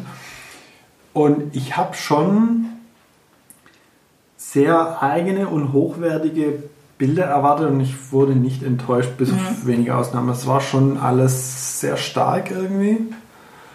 Ähm, also Kai Dong Dong war, war super, wobei der, glaube ich, kann man sich jetzt drüber streiten, ob das Fotografie im eigentlichen Sinn ist, aber, Ja, aber sei es drum. Fotoarbeiten. ja. Genau, es ist das- ja, eine Fotoarbeit. Ähm, ja, also ich fand zum Beispiel auch spannend, ähm, vielleicht vorweg ein, ein kleiner Kritikpunkt, den ich an der Ausstellung hatte. Äh, ich fand es mit den iPads, fand ich furchtbar. Also sprich, dass die, Ausst äh, dass die, die Werke, also dass es keine Ausstellungstexte Ja. oder an Ja. den Werken gab und auch keinen kein irgendwie Flyer oder so, den man hätte mitnehmen können, sondern nur im Prinzip die ganzen Bildbeschreibungen waren, waren alles auf iPads äh, äh, abrufbar. Die ich gerade jetzt nicht so unbedingt dauernd anfassen möchte.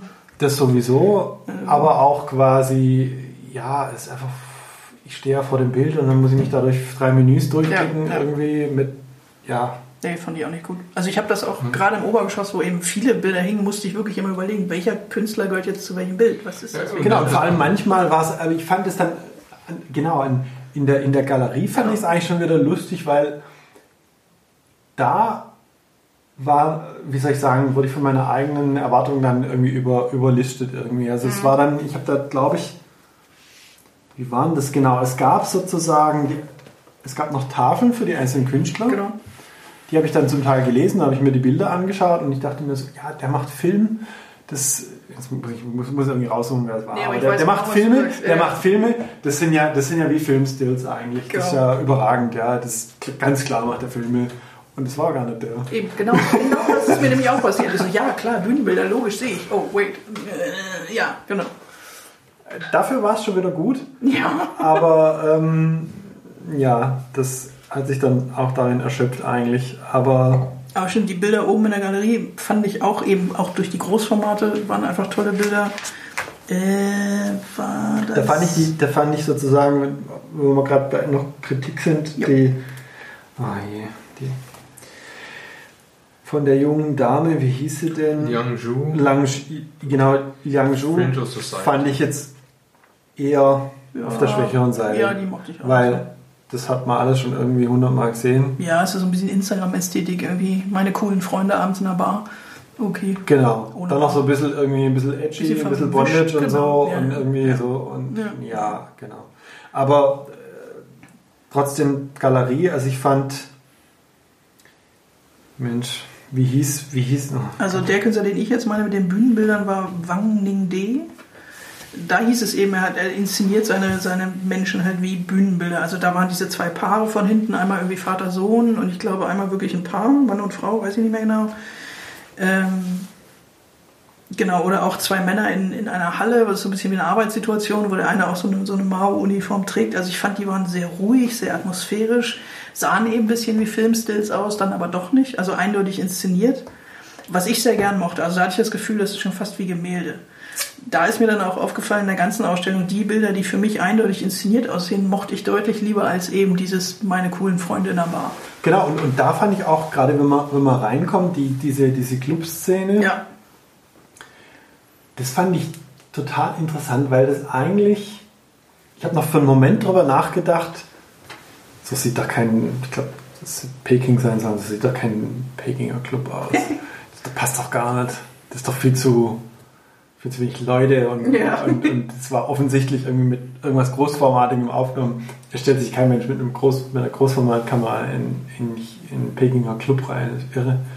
Und ja, klar, es war in- inszeniert irgendwie. Und Ja. gleich sind wir dann irgendwie so bei, bei Jeff Wall oder äh, keine Stan Ahnung. Douglas, Ja, man- Stan Douglas natürlich ist- mise, mise en scène. Das war unsere zweite Folge, glaube ich sogar. Und irgendwie, aber gut gemacht, hervorragend gemacht. Ja. Also, Ähm, um nochmal auf zu Wang Ning Day zurückzukommen, ähm, was ich da bei seiner Arbeit total spannend fand, war, ähm, dass also keiner, also dass kein einziger von seinen äh, gezeigten äh, Figuren den Fotografen jemals anschaut. Entweder, wenn sie Frontalansicht äh, sind, sind die Augen geschlossen. Stimmt. Ähm, ja. Wenn sie äh, oder sie sind, also wenn sie äh, frontal, in Frontalansicht sind die Augen alle geschlossen oder dann eben Rückansicht oder Halbrückansicht oder manchmal auch wirklich nur Schatten. Also es war wirklich sowas, ähm, also er hat wirklich was ganz Bestimmtes, also Entrücktes gesucht. Also, also Menschen, die entweder in sich versunken sind, aber die eben, die eben den Betrachter nicht herausfordern im Sinne, ähm, äh, dass sie ihn durch den Blick zu sich hinziehen, sondern ihn vielleicht dadurch also indirekt herausfordern, zu versuchen zu verstehen, warum diese Menschen so in sich versunken sind. Was ist, haben die sich zurückgezogen, wollen sie sich abschotten, ähm, haben also eben, also eben dieses, also den Betrachter, also einfach die Aufmerksamkeit oder das Interesse e- eben auf eine andere Ebene zu ziehen. Was ich an den Bildern total spannend, war, war, äh, sp- spannend fand, war, dass ich fand, die waren total zeitlos, also die, die, die, die Stimmt. zeitliche Komponente war total Ja. zeitlos angesetzt, Stimmt. aber geografisch konnte man es total was zuordnenbar irgendwie, sowohl Zumindest den Kontinent. ja, irgend, ja, klar. Also, nein, aber auch vom, vom, klar, die Leute, okay, aber auch so vom generell, ich glaube, das waren auch, glaube ich, Gärten irgendwie zu sehen. Also, es war schon, Ja, stimmt, ja. Doch. schon so, dass man sagt, ja, klar. Mhm. Ähm, das fand ich irgendwie spannend. Stimmt, zeitlos. ja, Jetzt weiß ich, warum mir die Bilder so gefallen. Ja. Weil viele waren dann eben doch irgendwo sehr im, im Jetzt verankert. Genau, ich es dann eben so eher belanglos fand, genau, aber die, wo du eben nicht weißt, ist das Ding jetzt 20 Jahre alt oder von vorgestern. Ja. genau. Generell habe ich aber doch recht wenig zu dieser Ausstellung zu sagen, weil es mir einfach, ich will jetzt nicht sagen fremd ist, aber es, da war jetzt auch kaum was, wo ich wirklich sagen würde, das, das würde ich mir jetzt übers Sofa hängen. Was ein Kompliment ist, wenn ich mir was übers Sofa hängen möchte. ähm, ich fand die ästhetisch alle ansprechend. Da war jetzt aber auch nichts bei, eben bis auf diesen Vorhang mit Leuten, wo ich, was mich umgehauen hat. Ich fand, das war alles nett anzuschauen. Und nett ist jetzt nicht die kleine Schwester von Scheiße. Das war eine schöne Ausstellung, aber jetzt nichts, wo ich sagen würde, wow, da erinnere ich mich in 20 Jahren noch dran. Also ich fand erwähnenswert auf jeden Fall ähm, äh, Chen Rong Hui fand ich super mit Freezing Land. Das ist offensichtlich eine, eine, ein Projekt, das er über von 2016 bis 2018 ähm, ähm, betrieben hat. Da sieht man leider nur, nur drei Bilder. Also ich fand Freezing Land 11 fand ich überragend. Das, das war ähm, in dem, wie soll ich sagen, Konferenzsaal, Bibliothek irgendwas. Also wenn man die Ach, Galerie da durfte hochging- man rein? Nee, aber Ah, nee, nur, okay. nur gucken, nicht anfassen. so, Äh, da war ich gar nicht drin. nee, man durfte von außen reinschauen, aber ich glaube, ähm, Da bin ich vorbeigelatscht, scheiße. das fand ich überragend. Das war sozusagen ähm, eine, ich weiß es gar nicht, das war so, eine, so, ein, so ein Schwimmbad eigentlich. Nee, nee, das sieht toll aus. Nee, mit- das habe ich nicht gesehen. Mit Blick auf eine, auf eine Berglandschaft und, und da stehen zwei leere Stühle und es ist auch noch ein Teleskop da und das ist irgendwie so völlig surreal irgendwie. Sieht so 60er Jahre Arthouse-Film. Ja, es war so genau, es war so irgendwie, das hätte auch irgendwo in Arizona oder Ja. Texas könnte es auch irgendwie sein. Das ist jetzt halt China. Ach, das Aber ärgert mich jetzt, dass ich das nicht gesehen habe. Na gut. also das war, Was hängt dir denn das in den Konferenzraum? ja, ich fand das auch fies, weil das war sozusagen, ich bin da vorbeigelaufen und dachte mir, gehört es da auch dazu? Ja, und dachte mir dann, nee, das sieht irgendwie nach USA aus. Das Ja, sieht nach deswegen. USA aus. Und dann hat man aber quasi seine, er hat irgendwie immer unten rechts hat er so sein, hat er unterschrieben irgendwie und Mhm. Ja. auch, glaube ich, das Datum draufgeschrieben. Und das konnte man noch so sehen, Ja. dass das chinesisch war. Ah, selber schuld. Und Gut, kostet ja nichts, muss ich nochmal hingehen. Genau, und was ich auch witzig fand sozusagen, also ich glaube, der, der ähm, im, im Ausstellungstext steht, er arbeitet mit einer Großformatkamera, meine ich. Ähm, aber dann, wenn man ihn sozusagen ähm, wenn man auf das iPad klickt, sieht man mit einer Mittelformatkamera, ich meine sogar eine Mamiya, also für die Kamera-Nerds, sorry, sorry, eine Mamiya 7, die ich schon immer irgendwie haben wollte. Und ich dachte, oh, ich will die Mamiya 7 haben. Egal. So weckt jeder seine Seifenkiste. Absolut.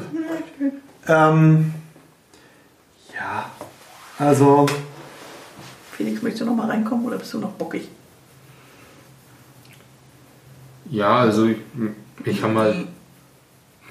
Warum Also die, die, Groß, die Großformate fand ich, ähm, fand ich spannend, auch von, von Chen Nong Hui, ähm, dieses Freezing Land, auch, auch die Figuren ähm, und, und die in der Serie, also hat die oft die Menschen einfach auch also kennengelernt und äh, er hat versucht eben, also was er zu Freezing Land als Hintergrund vielleicht noch sagen sollte, es geht eben um einfach Industriegebiete im Norden Chinas, ähm, die, die eben durch, den, äh, durch Umwälzungen irgendwie Industriefirmen sind gegangen, ähm, also wo halt vor Ort die lokale Gesellschaft eben, ja, also so ein bisschen, jetzt, wenn man jetzt gerade den Vergleich zu Texas hat, so, so ein Rust Belt, also dieses, die Industrie geht weg, die traditionelle Se- Selbstverständnis, äh, der Broterwerb, und was passiert jetzt mit den Leuten? Und er hat halt offensichtlich vor allem junge Leute angesprochen, eben, die, was ist eure Zukunft und wie seht ihr euch? Und die, die, die jungen Leute, die er fotografiert hat, wenn ich das richtig verstanden habe, haben sich auch quasi selber so ein bisschen inszeniert. Also sie haben auch selber, wie sie sich zeigen wollen, also Vertrauen aufgebaut, bevor er diese Porträts gemacht hat.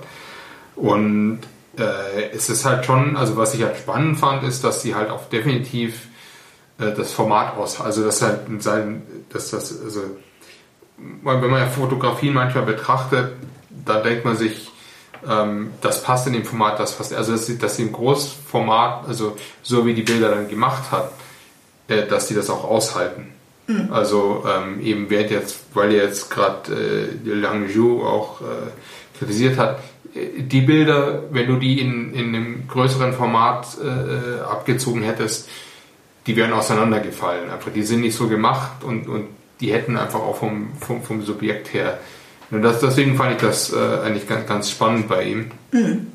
Ähm, äh, was ich, äh, was, was man noch sagen konnte, also äh, gerade im ersten Obergeschoss, ähm, was ich ganz spannend fand, ähm, waren, waren diese Bilder von, äh, von Rong Rong und Inri, also ein äh, chinesischer Künstler und seine japanische Oh ja, Partnerin. oh Ja, ja. mega gut. Ähm, die, die, ich also weiß aber, was jetzt als nächstes kommt, ja, okay. der, er hat so ein, er hat so ein bisschen, ähm, er hat ja schon Erfahrung gemacht hat mit, äh, also es gibt zwei, zwei Einzelarbeiten von ihm aus den 90er Jahren, ähm, wo er war so ein bisschen als Fotograf unterwegs in dem Bereich von Peking, der damals East Village hieß und auch so eine ja, wirklich auch so eine Künstlerart, Künstlerkolonie war, der irgendwann dann der Modernisierung zum äh, Opfer gefallen ist. Und ähm, das gleiche hat er dann eben dann wieder erlebt mit dem, mit dem Stadtteil, wo ähm, seine Frau und er hingezogen sind, also, also Frau wei- oder äh, seine Partnerin und er. Ähm, und, und diese Fotoarbeiten, die sie gemacht haben, sie wirklich als Paar inszenieren, wie gesagt, in, in Hallen, die äh, bald abgerissen werden, teilweise in schon abgebrochenen Häusern und wie sie quasi ihr Leben, also das und ich weiß nicht, wie wie es euch ging, aber ich musste halt wirklich an John Lennon und Yoko Ono denken, also wie sie dann sich zusammen äh, so nackt im Bett auf einer Das Matte stimmt, ja, ja, das stimmt. also und ich meine jetzt wirklich in einem wirklich positiven Sinne, also wirklich dieses, äh, Wer hat eigentlich dieses das Bild, wer hat eigentlich das berühmte Bild von John Lennon und Yoko Ono, wo sie, wo sie da so aneinander, ja. ich weiß es tatsächlich nicht. Müssen wir mal Müssen googeln. wir nachgucken. Ja. Lie Wunderbar. liefern wir im Blog nach. What? ähm, äh, nee, und die, die fand ich halt toll. Das sind auch also Großformat- oder Mittelformat-Arbeiten.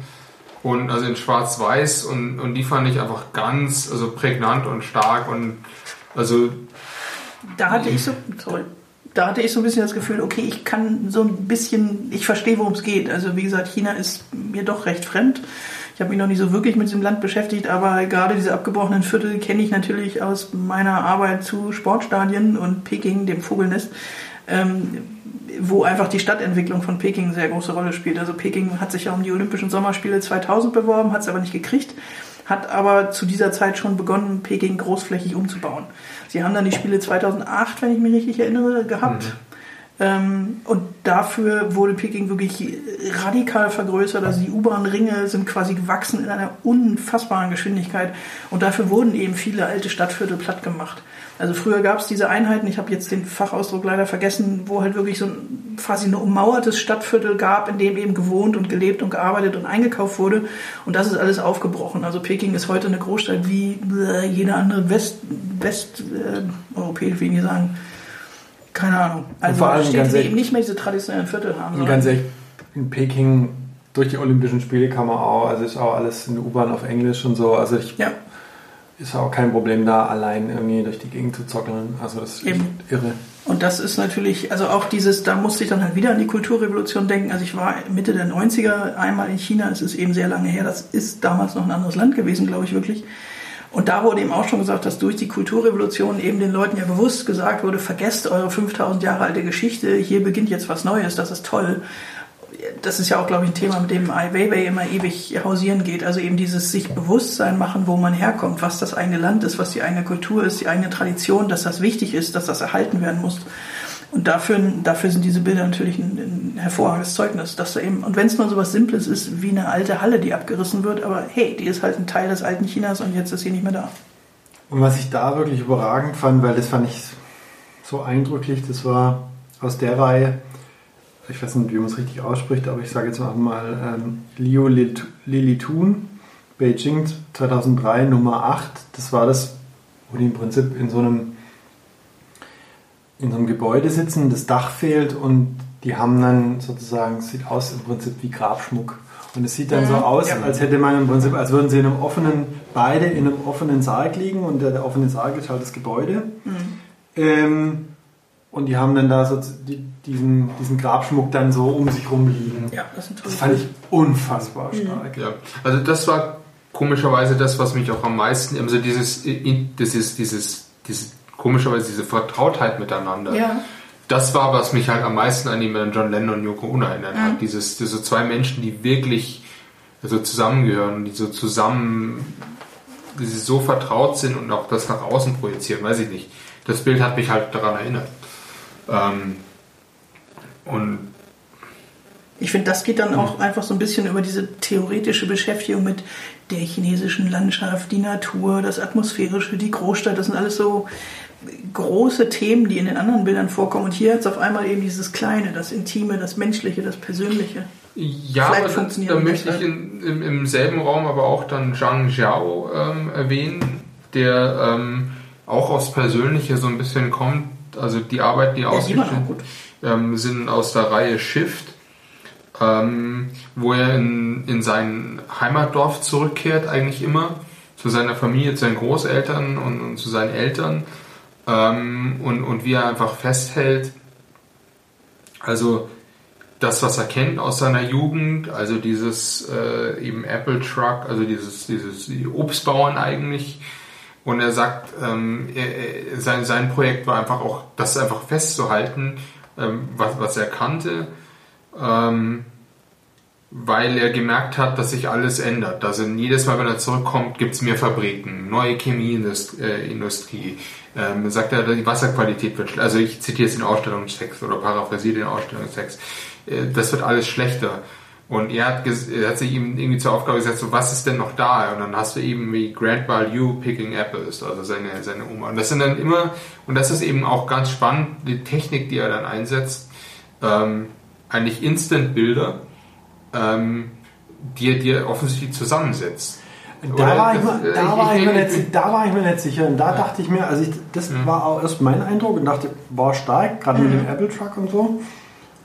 Und dann dachte ich aber bei dem Mothers and Neighbors, da dachte ich mir, nee, Moment, das hat er nicht mit irgendwelchen Instant-Bildern gemacht, sondern das hat er irgendwie, also ich bin mir nicht sicher, ich Ja. meine, er hat es nachbearbeitet. Irgendwie Äh, Oder, oder hat's, oder meinst du, er hat es einfach auf der anderen Kamera gemacht und lauter dann Instant-Bilder quasi äh, äh, äh, dann, dann ausgelegt anstatt von einem großen Fotopapier und die dann entwickelt?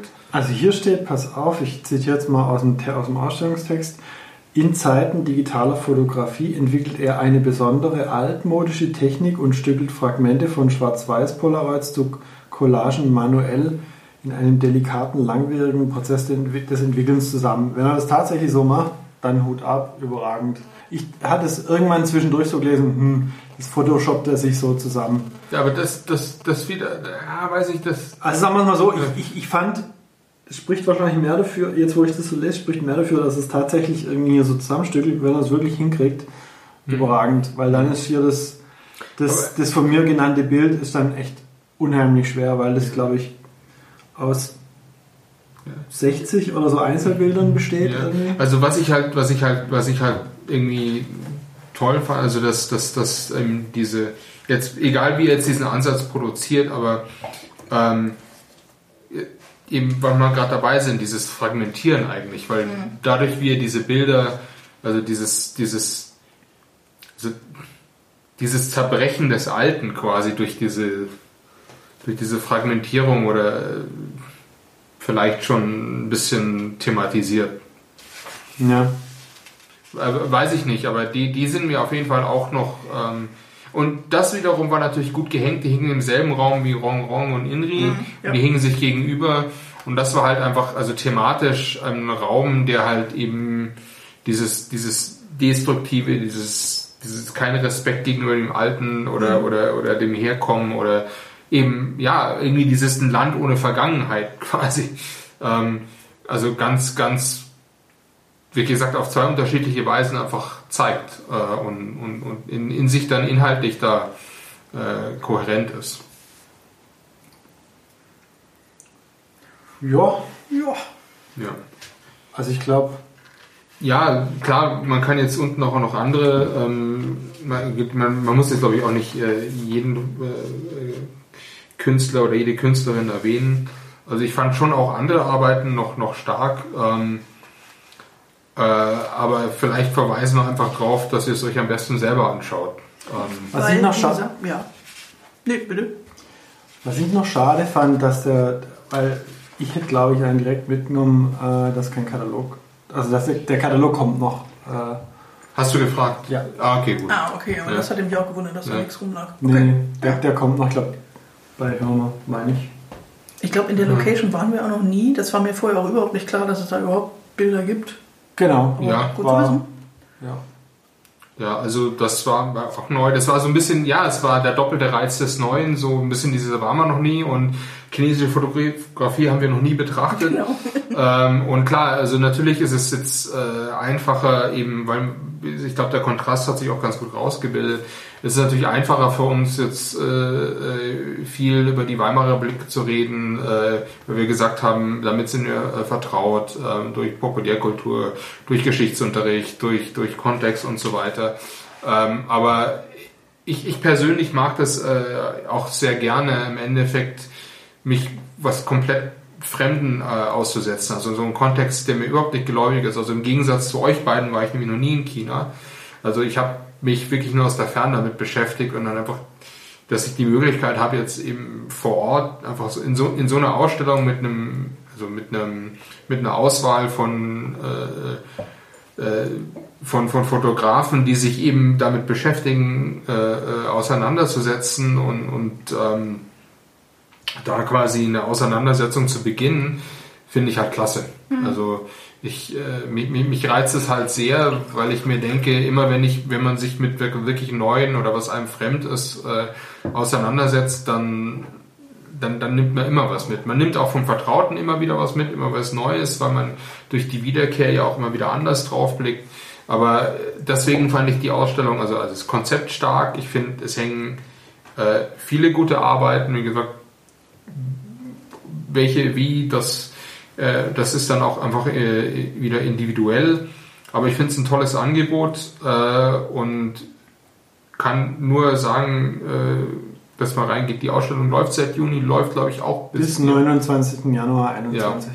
Ja. Ähm, also ist noch genug Zeit und, und nehmt euch die Zeit und ähm, ist auch ein lustiges Haus. Ähm, schöne Location. Stimmt, eigentlich schön verschachtelt. Ja. ja. Ähm, und äh, hat mir, hat mir gefallen. Ja, da schließe ich mich einfach mal an. Ich fand es auch sehr lustig. Also, was heißt lustig? Ich finde es immer spannend, wenn man eben überhaupt keinen Referenzrahmen hat. Man merkt dann natürlich irgendwann, dass man doch einen hat, eben Ich wollte gerade sagen, man hat, das ist ja das, das Spannende, man hat klar. ja einen. Auf einmal kommt dann eben doch dieses, hey Moment, da kann ich doch an irgendwas anlegen, was in meinem Gehirn gerade rumklappert. Aber natürlich konnte ich beim Stadtmuseum an einiges mehr anlegen. Vielleicht nöle ich auch deshalb mehr über die Stadtmuseum-Ausstellung, weil ich eben Referenzrahmen habe. Und hier stehe ich da und denke, ach, finde ich alles erstmal schön, finde ich super. Also von mir aus auch Daumen hoch. Ja, natürlich. Von mir auch. Gut, Ähm, genau. Weinchen. Oh, finde ich echt schwierig. Ich finde es super schwierig. Ich finde es super schwierig. Also ich, ich Wir, wir müssen auch keine ich, Entscheidung ich, ich treffen. müsste jetzt nicht ranken, ehrlich gesagt. Ich müsste nicht. Also ich auch nicht. Ich finde die alle super. Ich Das wäre jetzt für mich relativ zufällig, ehrlich gesagt. Also, also ich meine, ich, ich finde ich find schon, dass sie also auch durchaus individuell bleiben. Also ich hatte jetzt ähm, zwischendurch nochmal einfach alle drei nacheinander getrunken. Also ich finde schon, dass da Unterschiede sind. Ich weiß, es scheint so einen Grundcharakter von dieser Traube zu geben.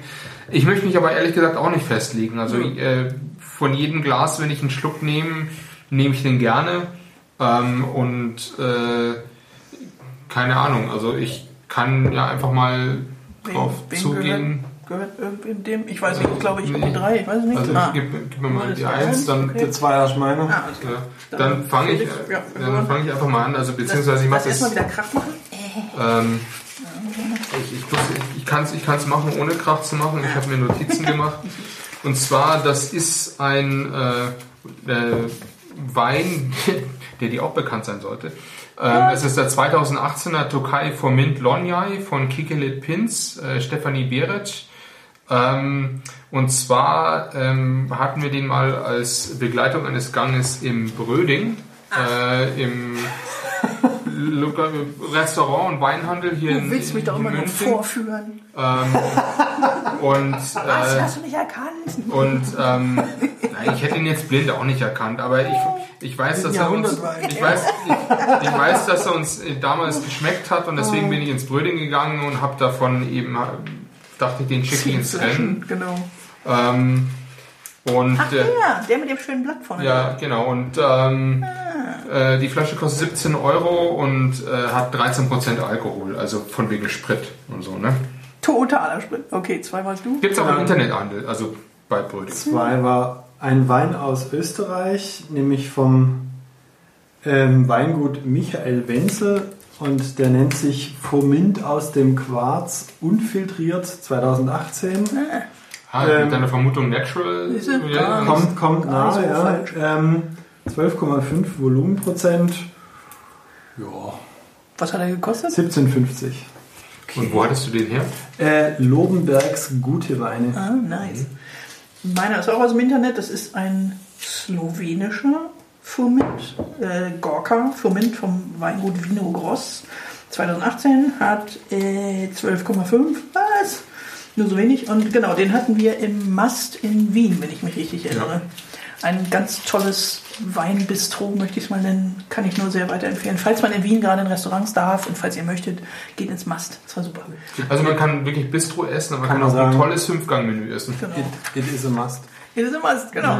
Ich, ich nehme an, deswegen heißt er dann auch so. Anyway, den habe ich bei Weinfurore gekauft, also im, im Interweb und hat, der hat 17,60 Euro gekostet. War auch nah beieinander. Ja, ne? Ja. Ja, Sowohl, Deswegen preislich, sind die- sowohl das- preislich als auch Ja.